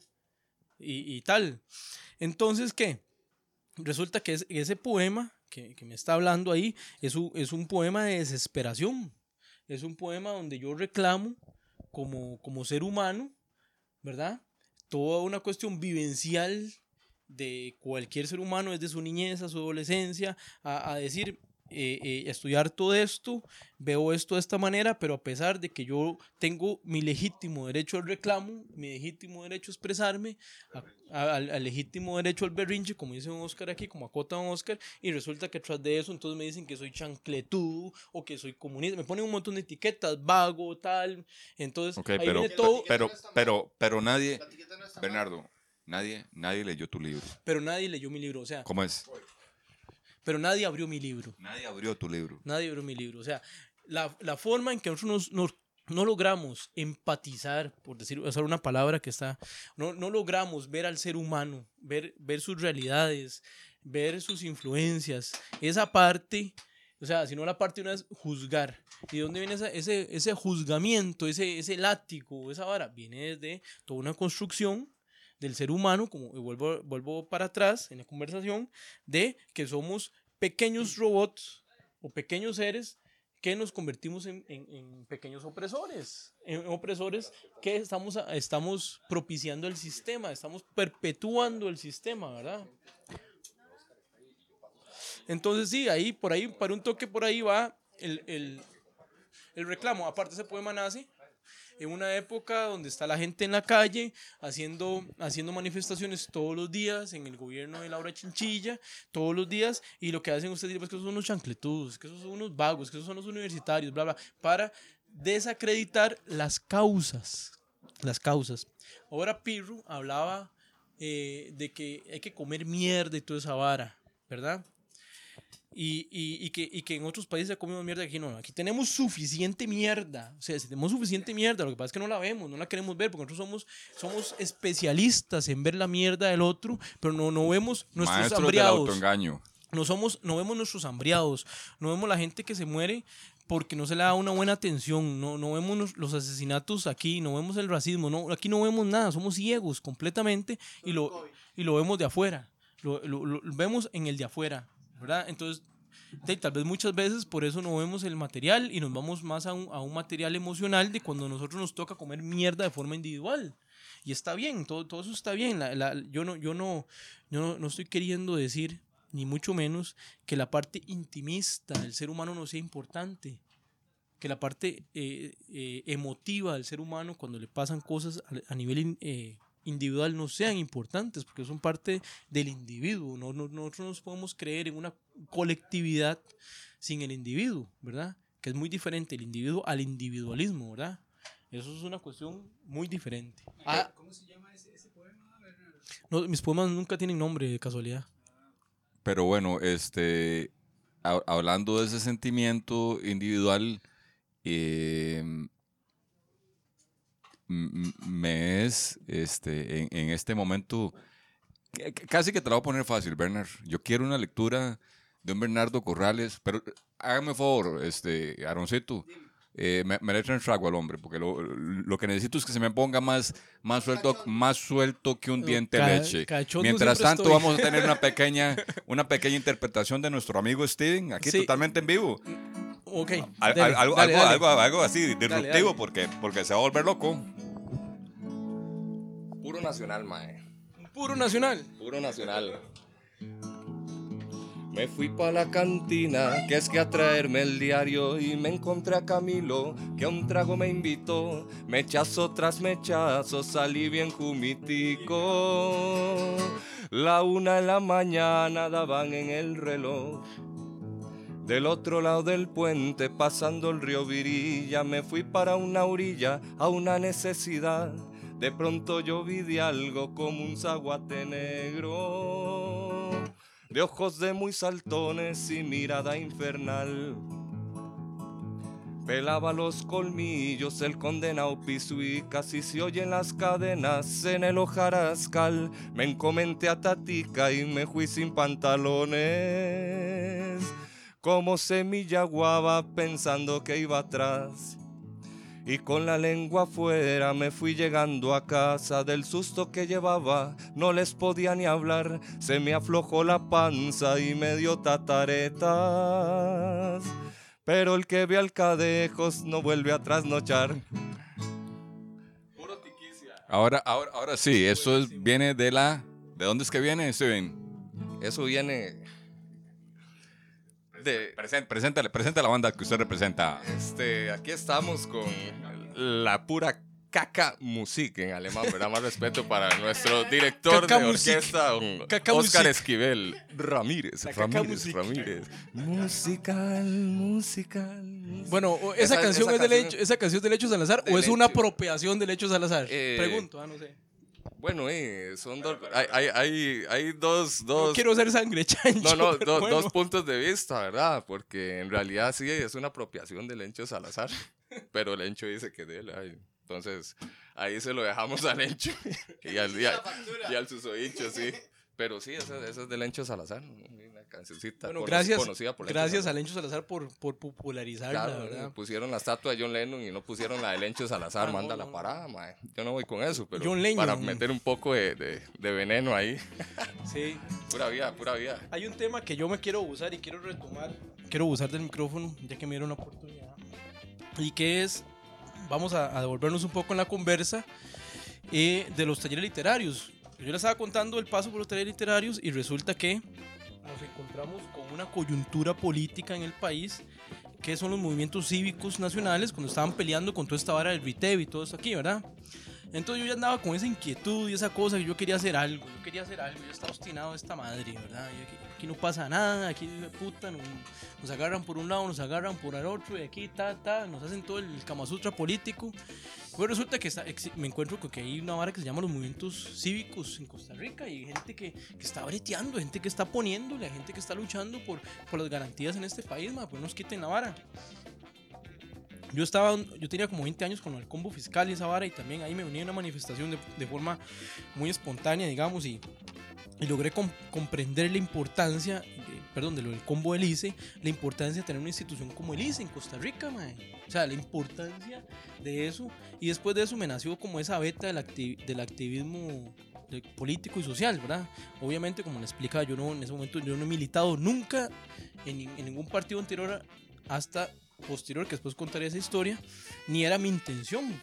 Eh, y resulta que entonces ya me meto en eso, me meto al movimiento cívico, pasa la lucha con Riteve, que, que por una gran apaliada, una gran represión que mete el, el gobierno de Costa Rica contra los camioneros y, y tal, pues resulta que siempre pasa Riteve, y este, y ya pasó Riteve y todo el mundo contento con Riteve, ¿verdad? Y, y resulta que entonces después de eso, nosotros, nosotros los varios, varios amigos de esa vertiente que veníamos escribiendo, que veníamos de ahí donde les digo, nos habíamos metido y formamos la- la- el movimiento de juventud para el movimiento cívico. No sabíamos ni qué íbamos a hacer y tal, no sabíamos nada, pero hicimos una propuesta escrita de la nada, desde lo que nosotros teníamos la percepción de lo que era la cultura en Alajuela, de lo que nosotros podíamos aportar a ese movimiento, pero resulta que nos quedó corto el movimiento, se acabó y nosotros quedamos con la propuesta. Entonces resulta que de ahí, en una, en una reunión que tuvimos con los compas, ya gracias a, a, a Jonito, que es, es un compa de nosotros, que está estudiando filosofía en la Universidad Nacional, me presenta a Rodrigo Solórzano en un taller que hacemos de, de- de máscaras y de tambores. De Solo, solo. a- sí, de artesanales y con, con, digamos, con material de desecho, reciclable y todo. eh, decidimos eh, eh, ah, no, perdón. Post- anterior a esto, resulta que nosotros conformamos un colectivo que se llama Colectivo Calufa. En memoria del escritor Carlos Fallas y Baja. Eso- ese nombre lo sugiere un compa que se llama Denis, que le decimos la piedra.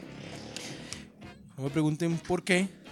Pero resulta que Denis la piedra compita ahí de viajes y de literatura, que es un- fue una gran influencia para mí. Ese mae me dio libros, así exactamente todo. Mae, leas esta vara. Mae, vea todo, escucha esta vara. ¿ya? Es un mae que tuvo la oportunidad de estudiar en el vocacional y, y que es una pipa, mae. En, en su momento era una pipa, mae. Y entonces resulta que eh, le ponemos colectivo Calufa al movimiento de juventudes del movimiento cívico y hacemos ese primer taller de máscaras y todo para ir a protestar porque Oscar Arias se va a, a- a tirar nuevamente de forma inconstitucional como presidente, mae. Entonces empezamos con esas protestas ya más, más, más directas, hacemos ese taller, se incorpora eh, el solo, se incorpora una, una cantidad de gente, conformamos el colectivo Calufa y hacemos una propuesta ya estética con Oscar Espinosa. Yo ya había tenido el placer de conocer al cantautor Oscar Espinosa porque yo le daba seguimiento por el grupo Abraxas y había ido a verlo y me encantó y le había dado seguimiento, vivía en Pueblo Nuevo, lo había ido a visitar a su casa, le había pedido que participara del proyecto, Oscar aceptó y ya teníamos una, una, una estructura, por decirlo así, eh, cultural eh, con un bagaje eh, de compañeros que ya veníamos escribiendo poesía, otros venían en la parte de la filosofía, la parte de la música, y empezamos a jalar gente, y empezamos a jalar gente, y, y- y conformamos el colectivo Calufa, se llama Colectivo Ambiental y de Resistencia Calufa, esos son los tres ejes, cultural, para rescatar la vara la cultura desde nuestra óptica, de resistencia, porque estábamos completamente claros de que queríamos, queríamos tener un grupo que presentara una opción de resistencia ante la hegemonía y el papel, el papel hegemónico antiimperialista y toda esta vara, y, y- y- también ambiental, porque teníamos la vertiente ambientalista, ecologista nosotros. Y empezamos entonces a hacer una propuesta de, un- de festivales culturales. Eh, y, y le montamos una, una propuesta a, a, la, a lo que es la, la, la, la- la Asociación de Desarrollo, Inte- eh, Desarrollo Integral del Barrio San José, porque ellos querían hacer un festival, nosotros queríamos hacer algo diferente y al final la, la, la cuestión no pegó y nos quedamos con esa propuesta por escrito, pero empezamos a llevarlas a la calle. Entonces empezamos a tomar espacios, a tomar espacios en los parques, a tomar espacios, digamos, y nos conectamos y, con- y- le decíamos al, sacerdote de la catedral que nos regala electricidad y nos conectamos ahí un toma y ya descubrimos dónde estaban los tomas del kiosco ahí en Alajuela, nos llegamos un día un domingo, pum, y nos conectamos o, y conseguimos que nos prestaran unos, unos parlantes y un montón de equipo y cuando nos nada, tomamos un espacio, porque teníamos toda esa vertiente de tomar espacios, ¿verdad? Y tomamos espacios y hacíamos, le- hacíamos eh, lectura, música y empezamos a promocionar los artistas alajuelenses. De ahí es donde viene la vara. Empezamos a promocionar los artistas ala- alajuelenses. Entonces ahí se acercó David Monge y se, y se acercaron el Teatro Hebra y se acercaron otras gentes. Entonces nosotros dijimos, bueno, aparte que nosotros estamos haciendo un, un- un proceso de denuncia política, también estamos haciendo un proceso de, de, de propagar lo- los artistas alajuelenses, porque usted para ir a ver algo tiene que ir a, Chepe, y son los artistas de Chepe y los artistas de Quique, y empezamos a ver un gran material aquí, que había un gran material y un gran pensamiento y todo, y empezamos de forma callejera, porque fue de forma callejera, a llevar eso. Y se, y se, se formaron los festivales Calufa Vive, ¿verdad? Porque Carlos Fallas era, eh, eh, nosotros nos inspiramos en la figura de Carlos Fallas, o sea, nos identificamos con Calufa. Y de ahí, de ahí, empezamos a, a- a- crear una revista literaria que no cuajó en nada y que esa discusión nos llevó al lugar emblemático que fue el 5 menos y empezaron a hacer nuestras discusiones filosóficas y metafísicas y bohemias en el 5 menos. Y nos incorporamos el, el colectivo Calufa, entonces resulta que hacemos un primer foro sobre el Tratado de Libre Comercio. Ya yo y otros compas habíamos ido a charlas del Tratado de Libre Comercio, estaba empezando por ahí, lo querían aprobar, fuimos a varias varas y, y empezamos a leer los, los primeros titulitos del Tratado de Libre Comercio, que eran una gran mentira, que eran unos titulitos todos delegados, que no era el verdadero tratado, y empezamos por ahí hasta que llega a mis manos el verdadero Tratado de Libre Comercio, que era un hijo de puta mamotreto, y nos resulta que el, el querido camarada Ricardo Araya nos dice, bueno, ustedes que son el colectivo Calufa, le hacen esa vara y empiecen a ver cómo ustedes desde su entendimiento pueden decir lo que entienden y empezamos a estudiar esa vara. Y ahí nos metimos en toda la lucha desde el 2003 en adelante hasta llegar al referéndum, que fue en 2007, a convertirnos en un colectivo ambiental y de resistencia que reproducía todas las luchas ambientales, sociales que daban en el país y culturales en Alajuela. Y empezamos a crear espacios. A crear espacios empezamos a nosotros a, a colaborar con el Festival Internacional de Poesía, de Casa Poesía, con el Festival Centroamericano de Poesía de Barrio Montt. Empezamos nosotros a traer, decir, no, porque yo tengo que ir a San José, ¿por qué no traigo esa vara acá? Y empezamos a bretear en esa vara. Y así estuvimos muchos años y muchos años, muchos años, y tomando birra y tomando guaro en el 5 menos, y hablando y, y- y conociendo gente, y conociendo cada vez más gente, y se incorpora don Jaime Castro, que era un viejo militante, y don Jaime Castro no sé ni cuánto tiempo no tenía a tocar, y resulta que lo invitamos a tocar en el Museo Histórico Juan Santa María, entonces ya se nos une, y así vamos conociendo a Charolito y un montón de gente que va a tener una vida, un activismo político que no conocíamos aquí en Alajuela y empezamos a conocer gente y gente y empezó el grupo a hacerse inmenso y formamos la, la, la, la coordinadora de lucha contra el TLC y después ahí formamos eh, eh, comités patrióticos y toda esa vaina. Y resulta que de ahí ya cuando cuando estamos en esa vertiente nosotros también sacamos el espacio para crear los círculos del quinto sol no sé si, se si alguno ha escuchado los círculos del quinto sol, donde nosotros lo que, lo que hacíamos era traer escritores a la juela.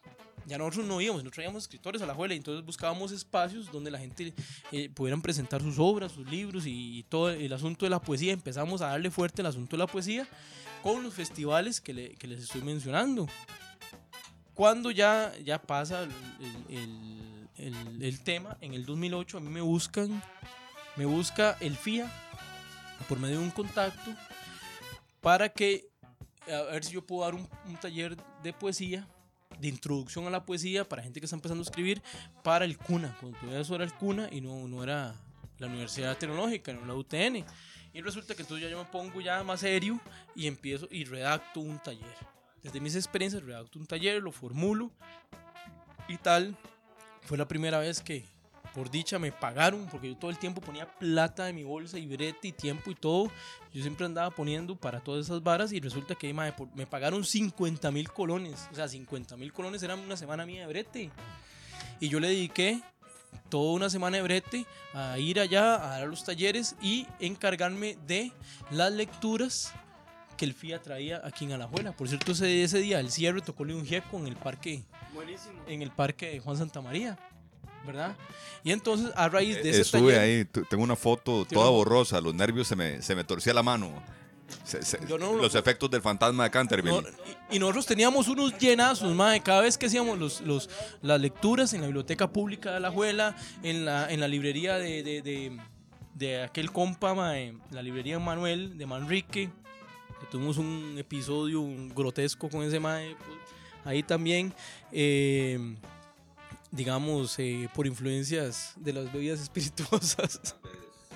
Los castrenses influyen, Bernardo, en todo momento y en toda ocasión, pero yo sí, muy, muy orgulloso de presentarte aquí. Eh, me encanta el acerrín que está soltando, mae. O sea, Pero- suéltelo, suéltelo Pues, libremente. voy- Porque, voy en esas, porque apenas es- estoy empezando. Agarra No la me haga la onda. eyaculación precoz. Entonces resulta, mae, que a raíz de esta experiencia queda un espacio que tenía la gente de Sombrero Rojo, que era el, el teatro de, de Oriamuno, que también venía haciendo un trabajo por medio del teatro, con el cual nos- él, él nos hizo un taller de máscaras a nosotros, que después Oriamuno que implementamos. vende agüitas. Oriamuno, el que, el que vende aceiticos. ahorita. Ay, Dios. Un personaje no invitado aquí en esta mesa, pero bueno, siga. Eh, entonces resulta que resulta que entonces Oromuno ya no puede tener el espacio en el museo, no, no- lo cede, y entonces nosotros decimos, ¿qué putas vamos a hacer con el espacio? Pero no lo podemos dejar ir, mae. ¿Cómo vamos a dejar? Es un espacio, mae, hay que, hay que tomarlo. Nosotros somos, nosotros somos de la vertiente de ocupa. Nosotros somos de la idea, vamos ocupa. Titanesco. Vamos a ocupar el lugar, vamos a tomar el lugar, vamos a, vamos a. Entonces resulta, bueno, yo tengo, ahí yo tengo el taller que monté, se lo presento al colectivo Calufa, los maes lo leen, pa, pa, pa, Ari se mete, bueno, Ari Bulgarelli, mae, perdón que antes no mencioné a Ari Bulgarelli, Ari, Ari se mete al colectivo Calufa, Ari fue, mae, o sea, fue un compa, mae, Ari Bulgarelli es un mae, Es un artista. grabadista de los mejores de este país. No, no, eh, eh, no sé. Ari Bulgarelli. Ari Un grandote, y aquí en la empieza, abuela. y empieza Ari a darnos formación artística desde el discurso estético y toda la vara. Es porque que es un formado Mae, de, o sea, no, no, no, mae, o en- sea, en, en la vara. yo, yo le debo como autodidacta a Ari y al Solo y a muchos compas de, de UNA y de la UCR que tuve la oportunidad de conocer, mucha información que yo ahora me nutre, digamos. Y entonces Ari fue uno de ellos. Entonces Ari, pa, pa, no sé qué, vemos el taller y empezamos a dar el taller que se llamaba Compartir la Palabra. El taller se llamó Compartir la Palabra porque, porque estábamos partiendo del primer taller ese que yo di en el 2008 eh, eh, y, yo me, y yo me monto eh, sobre unas propuestas estéticas de Octavio Paz y, y de, y de otros autores. Y entonces empezamos a darle el taller, a darle el taller, el taller. El taller se trataba de identificar el acto poético o la poesía, la poesía como tal, en toda la, en toda la vida cotidiana, no solo en la literatura. Ya no salimos de revisar el, el- el escrito, el papel, la cosa, sino, bueno, ¿dónde se encuentra el acto poético en una escultura? ¿Dónde se encuentra el acto poético en una canción? ¿Dónde se encuentra el acontecer poético aquí y allá? Y, y, y obviamente que a esos, esos espacios me llegaba mucha gente, mae, llegaba mucha gente y, y- grandes de, y gente que aportaba demasiado y muchísimo. Estaba Bernabé y estaba David Monge ahí. Presentes que eran colaboradores desde el colectivo Calufa. David Monge era un colaborador, igual que Cristian Carvajal, igual que el Teatro Verba y, mu- y, eh, eh, y- muchos compañeros, y que donde estaba Katia Castro, y había muchos compañeros que ayudaban en logística, como, como Coqui, como Carmen Amores, como Ricardo Araya, y bueno, eh, que no eran artistas, pero que nos colaboraban con ideas, y, nos- y con insumos, y con comida, y con un montón de varas. En el colectivo Calufa nosotros llegamos a cobrarle a los sindicatos muchas veces podría hacer presentaciones para nosotros tener plata para después sacar fo- fotocopias, para después tener alimentación y transporte, para ir a hacer incidencia a comunidades aquí en Alajuela o hasta fuimos a Guásimo, fuimos a Pocora, fuimos a Pocosí, fuimos a un montón de lugares con nuestros propios recursos que le decíamos a los compas del sindicato, de los sindicatos, mae, que, que me quito el sombrero con esos maes, porque esos maes le decíamos, ocupamos tanta plata y ellos nos pasaban, tome, aquí está la plata. Y le pasamos el proyecto y el nos pagaban esa vara. Y esa plata no era para pagar nosotros como artistas. Esa plata nosotros hacíamos un informe porque no queríamos lucrar. Nosotros tenemos una estructura, en ese caso, digamos que se puede decir anarquista, porque no teníamos nin- nin- ningún no teníamos una cuestión lineal, era una cuestión horizontal. La plata, nosotros dábamos informes, que nadie nos pedía informes, nosotros dábamos informes en que gastábamos la plata. Que tanto en fotocopias, que tanto en birras, que lo que fuera, que tanto en esto y otro. Por esa plata se gastó y se pagó gasolina y se fue a tal lugar.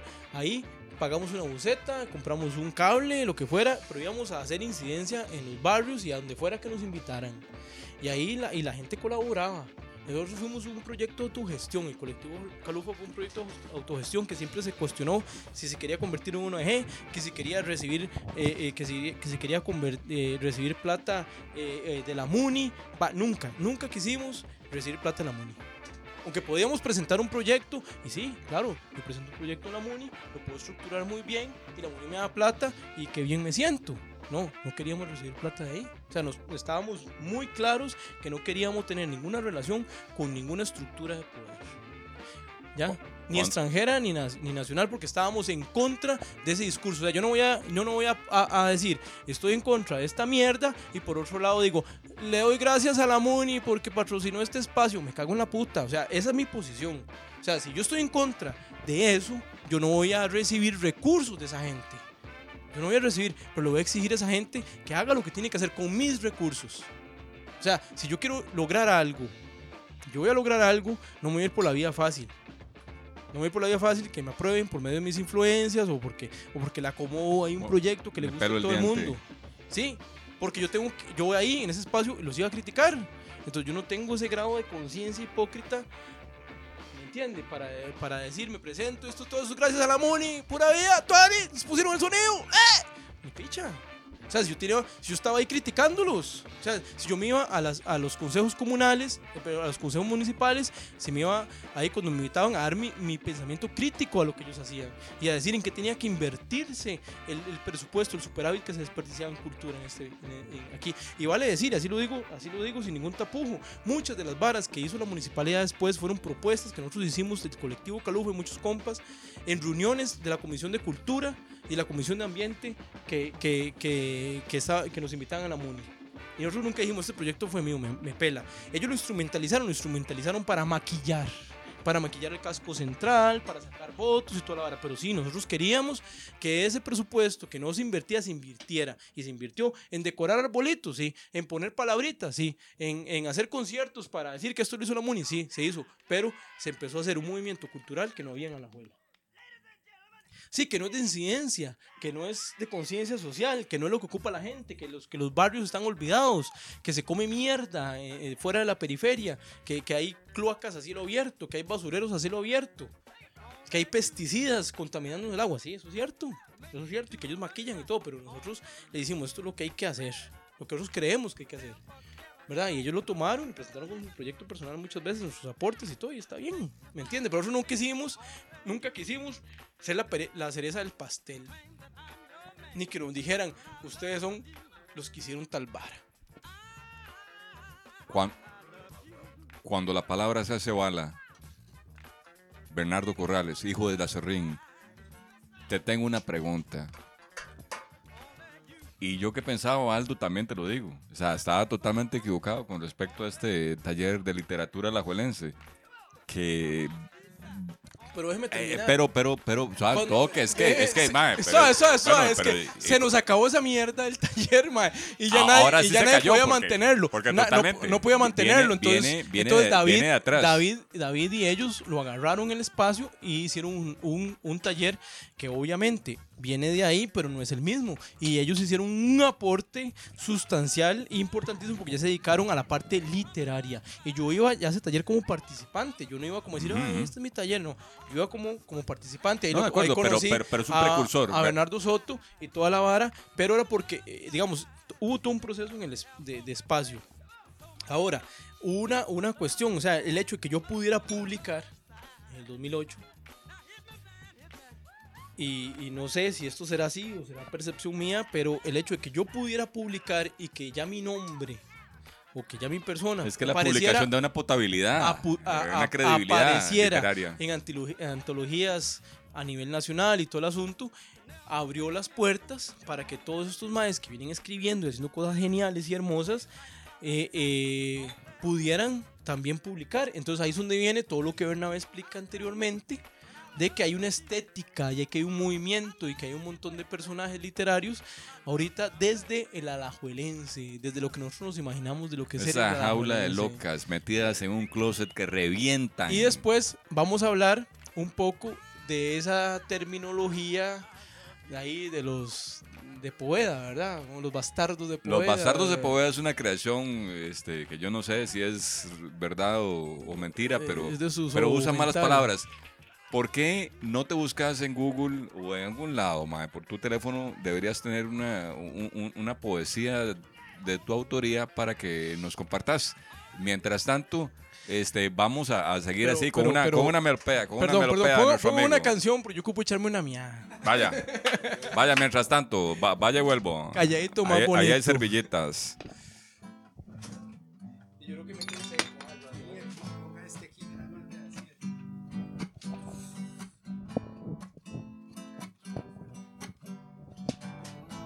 Cuando se despertó, no recordaba nada de la noche anterior, demasiadas cervezas.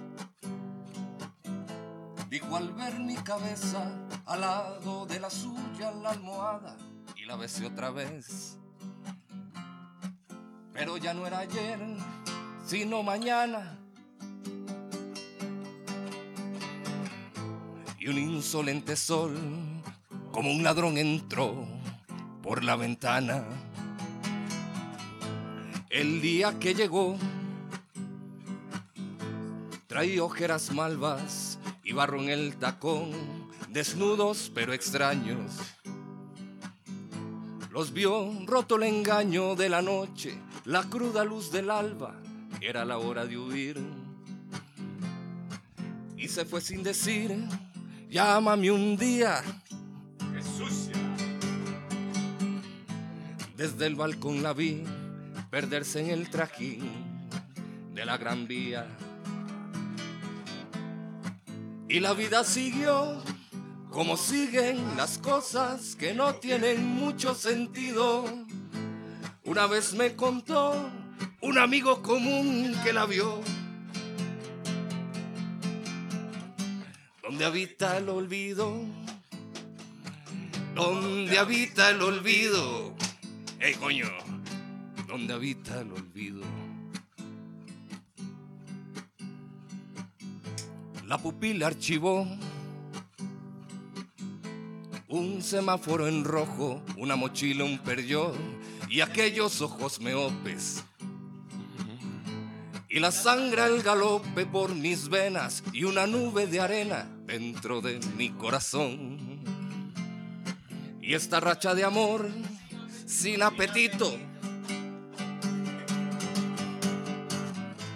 Los besos que perdí por no saber decir, te necesito. Y la vida siguió como siguen las cosas que no tienen mucho sentido. Como dice, una vez me contó un amigo común que la vio. Donde habita el olvido, donde habita el olvido, donde habita el olvido, donde habita el olvido.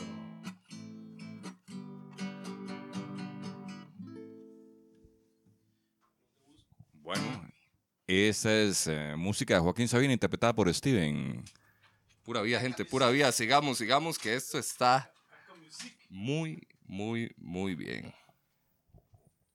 Vi, pues, este, para todos hemos, hemos perdido este, un poco contacto, ya, ya volverá. Bernardo Corrales, poeta, autor, hijo de la Serrín, con una de sus poesías bravas. Estamos, estamos buscando eh, eh, de alguna u otra forma cómo, cómo aparece algún texto por Sí, hay ahí. un texto, pero si alguien, puede, si alguien puede meterse a un blog que yo tengo que se llama Una Más Tóxica, para leer sexo coxilina. Una más tóxica. Un blog, este, vamos a ver. Eh, yo, yo, quiero, yo quiero decir que, digamos, de, todos, de todo eso que les he contado, hay muchísimas cosas que se quedan por fuera, importantes, de, cam- de compañeros y toda la vara, que, que en otro momento les podremos contar de todo este proceso. Pero, digamos, yo quiero hacer una, una, un paréntesis del- y, y retomando lo que habló Bernabé, porque me encantó. Me encantó lo que habló Bernabé, me encantó lo que retomó, me encantó, me encantó eh, la dirección que tomó la, la conversa y, y en algún momento se habló de, de esta vara del lenguaje sucio, no sé qué, ¿verdad? Entonces, en la ya hablando de- desde una perspectiva mía literaria, yo creo que la- el asunto no es de que yo me voy a reír o que me voy a, o que me voy a sentir satisfactoriamente eh, van, van a logrado porque alguien escribe con malas palabras y tal, o sea, no, o sea, no, yo no, yo no estoy de acuerdo con las malas palabras o con las imágenes sucias puestas por poner, nada más por, por, por decir soy irreverente por ser irreverente, o simplemente porque digo y ya y todo el mundo se caga de risa, o sea, en, en, en la construcción literaria, o sea, hay que tener una cuestión, y desde mi punto de vista, lo vuelvo a decir, que si eso aporta o no al texto. O sea, no se trata de que porque yo escribo y digo ciertas cosas, ya todo el mundo tiene que, que aplaudir. O sea, decir, es cómo está construido la estética literaria y a qué lleva ese texto, porque muchas veces, y por, por decir palabrotas, o por decir vulgaridades, o por decir varas, eso no me hace a mí más irreverente ni nada. O sea, hay un asunto de que pensamos de que la libertad es nada más que yo rompí límites y como rompo límites, eh, ya eso es un acto de libertad. Y hablemos la literatura, como yo digo sandeces o cualquier babosada, es un acto de libertad porque lo dije, no. O sea, en la, en la- en la creación literaria es qué aporta eso a mi texto. O qué aporta eso, a, eso a la- al poema. ¿Es necesario o no es necesario? Eso es lo que tiene que preguntarse uno. O sea, a veces, a veces las palabras sobran, nada más. Por eso. Pero entonces a veces no se trata de tener la pose del, del poeta sucio, no se trata de tener poesa- el- la pose del poeta vulgar, no se trata de tener la pose. O sea, eh, a, a lo que yo voy en contra siempre es a la pose. ¿Ya? Eso no es la real. Ya. O sea, porque sí, puede ser que yo cautive un, un- un público, un mercado que le cuadre escuchar esas varas. Pero literariamente, que estoy aportando? Estéticamente, que estoy aportando al texto? ¿Ya? Entonces, ahí también entran otras estéticas, otras cuestiones del uso del lenguaje que no necesariamente siempre tiene que decir que yo, porque o cualquiera eh, use o no use cierto lenguaje, me haga mejor o peor, ¿verdad?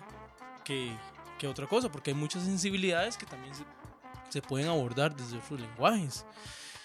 Eh, y eso es una gran, una gran discusión también que hay en en la literatura, ¿verdad? Mucha gente no le gusta publicar como cosas de ese tipo y hay un, referente ahí que se tocó la otra vez que es Charles Bukowski, pero bueno, si usted lee en Charles Bukowski hay gente que se enfoca en las malas palabras, en irreverencia en Charles Bukowski, pero no se enfocan en, en, en, la problemática, en, en el desarrollo social, en la observación y en la estética de Charles Bukowski la hora de escribir, que si usted le borra todo eso, seguirá siendo Charles Bukowski. O usted le borra todo, toda esa, esa, esa imagen que le han querido hacer alrededor. Ese Mae es un observador de, de la vida cotidiana. Y así y muchísimos que podemos decir. Mano, y si, si uno se pone a ver la, la vida de ese bicho, fue súper sufrida. Ese man no podía escribir de otra manera que, que de la forma que lo hacía, porque llevó una vida súper hijo puta.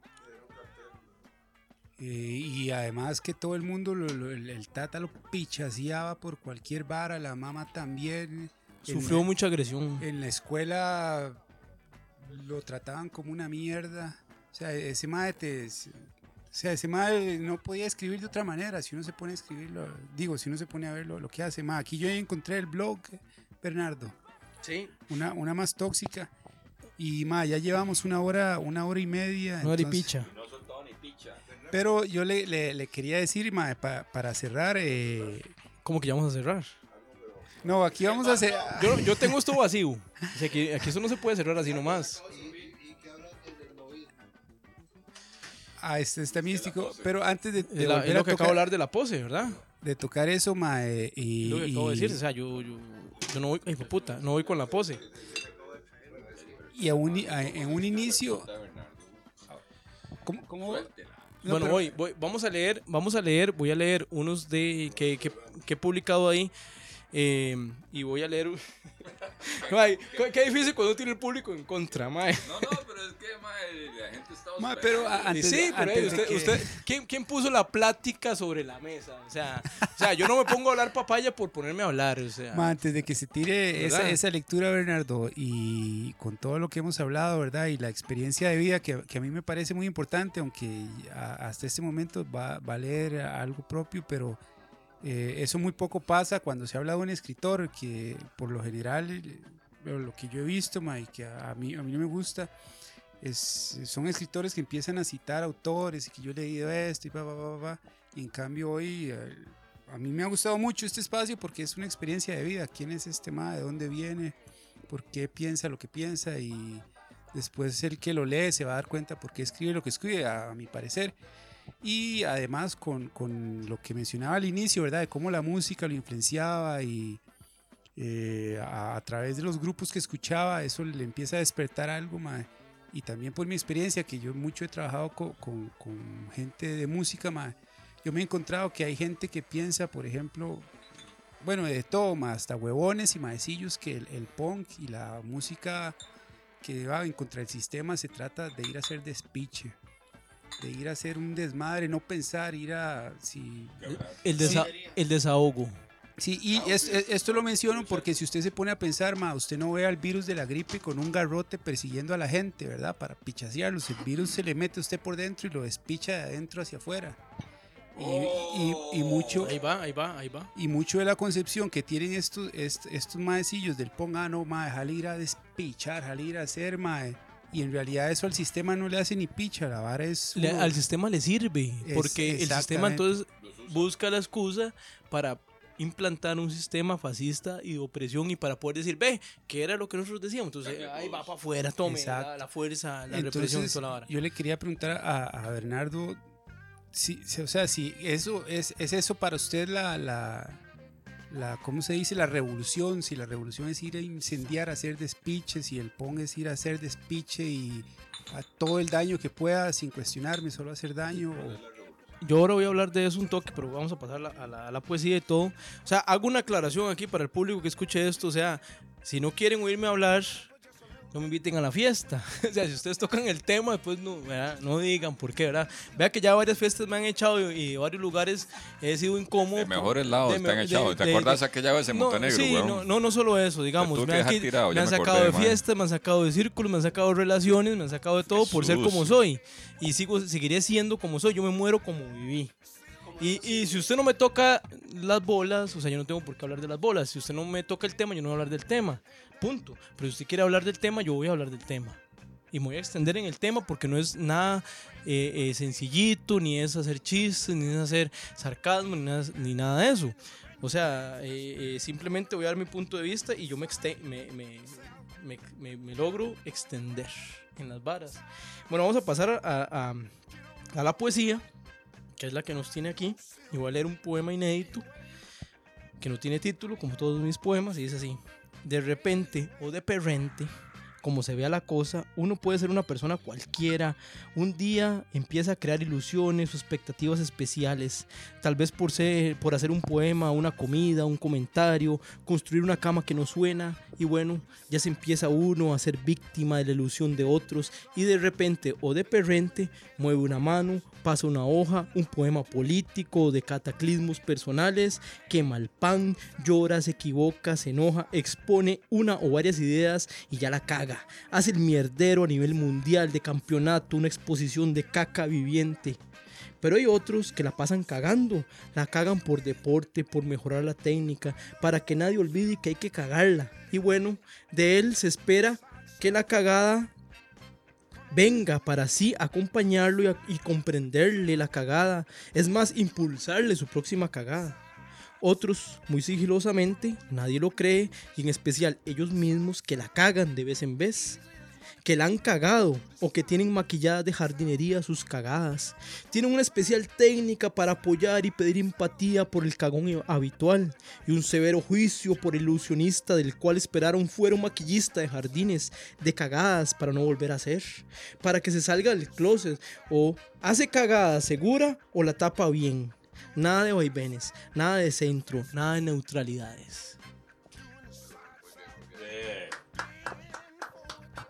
Venga, Bernardo, venga, Bernardo, ¿dónde está Sexo Poxilina? Que no se localiza por aquí, o se lo sabe de memoria, esa es la suya, para que suelte una lírica, pero, ey, no sé, Tranquilo, me, me extraña que siendo araña no suba usted por la pared, porque es... tranquilo, tenga paz. Ma, Vamos a- Ber- Bernardo, ¿y por qué es la, la vara de, de no titular los poemas? Mae, verás que no sé, yo no, yo todavía no puedo comprender, pero no me nace, ¿no? O sea, no, no, no, no tengo creatividad para eso. Simplemente pues, los empiezo a escribir y ya. La Caca Music presenta... Vamos a ver aquí dónde. Yo no sé si es que yo tengo un problema con la tecnología o la tecnología tiene un problema conmigo.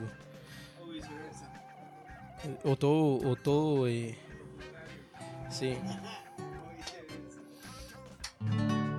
Suéltela, mi Jason.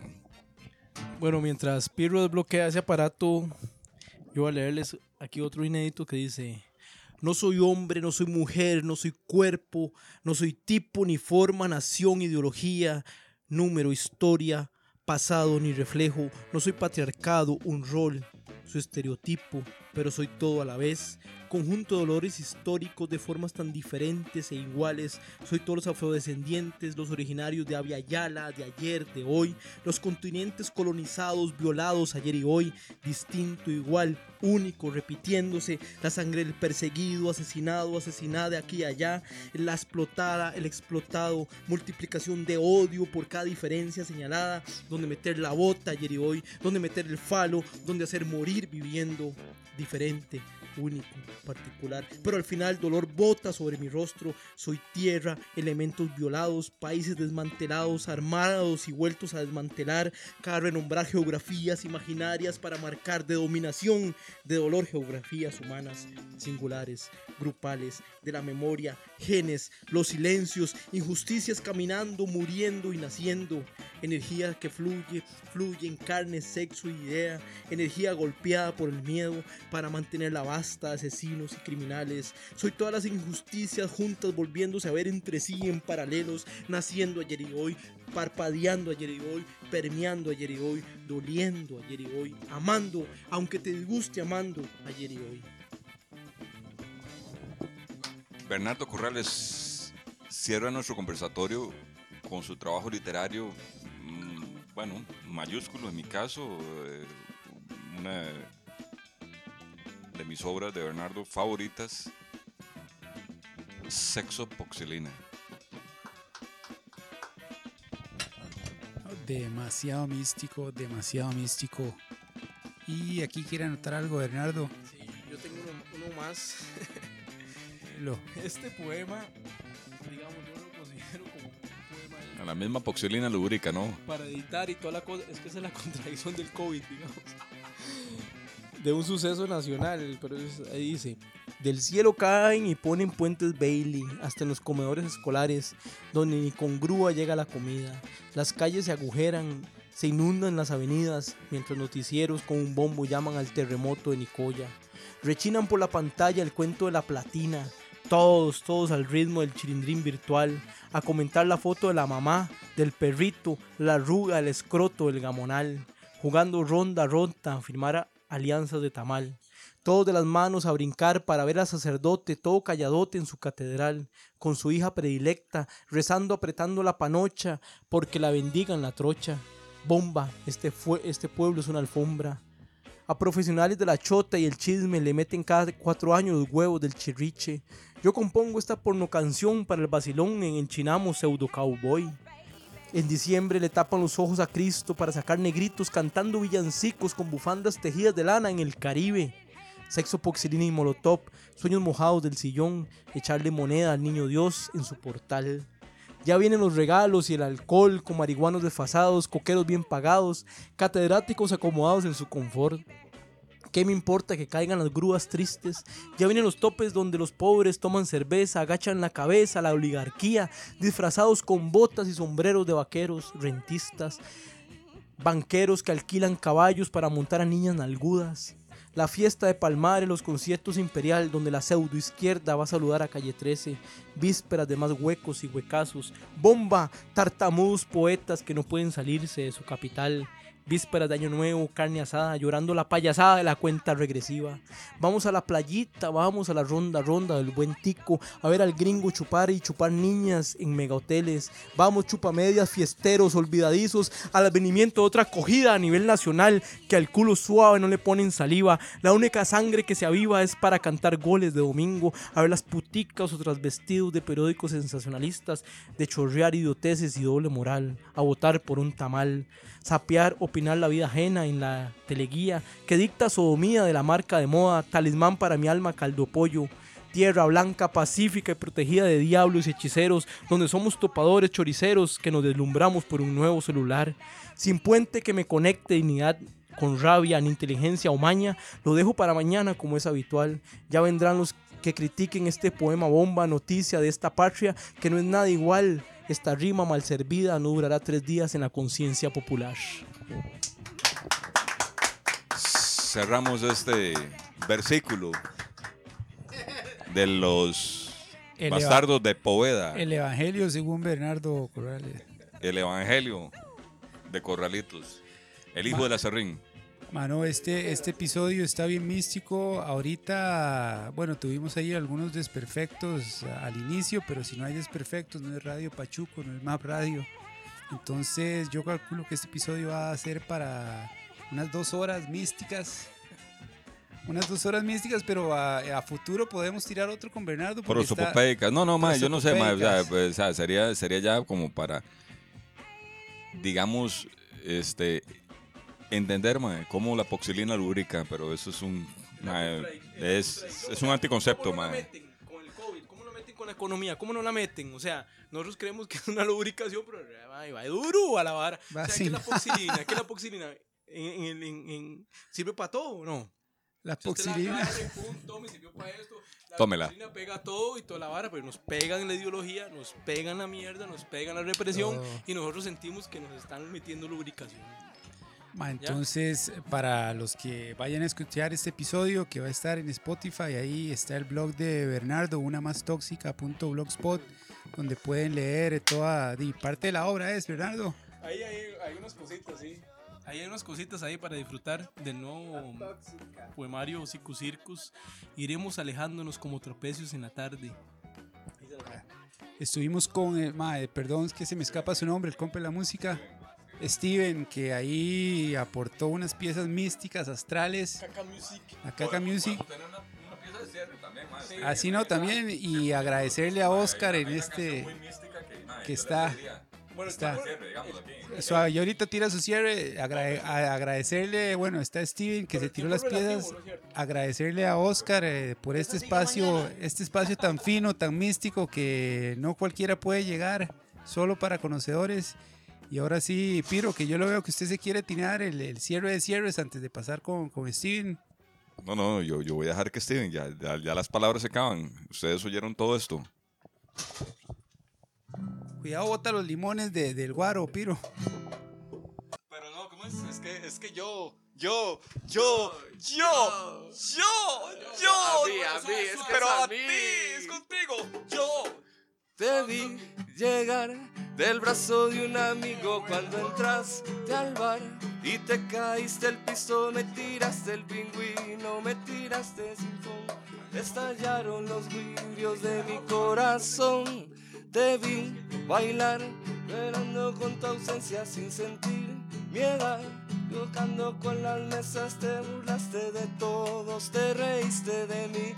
Mis amigos escaparon de vos, Oscar. Y a mí me volvió loco tu forma de ser. A mí me volvió loco tu forma de ser. Tu egoísmo y tu soledad. Son estrellas en el barco de la mediocridad. Me volvió loco tu forma de ser, Oscar. A mí me volvió loco tu forma de ser. Tu egoísmo y tu soledad. Son estrellas en el barco de la mediocridad. Pero fue que. ¿Fue acaso que. que yo.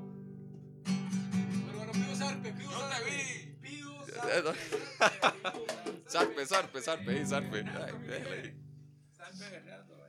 Rompido, pero ni tanto, pero ni tan poquito. Rompido, mal dicho, mal hecho, sin trecho, a lo hecho sin peto y sin espaldar, abollada o maquillada, sin texto la armadura, contenida la amargura, pero no para tanto, ni tampoco para disimules, ni tan duro fui, ni para derretido, sin rescate, pero con vela, el navío o el rucio van corazando, en el serruchar de bienes y diretes, estacionando en marcha, regresiva la avanzada, melancólica la gloria, y la copa incauta al revelarse, fluir detenido el goteo, sobre la roca, derrame pausado.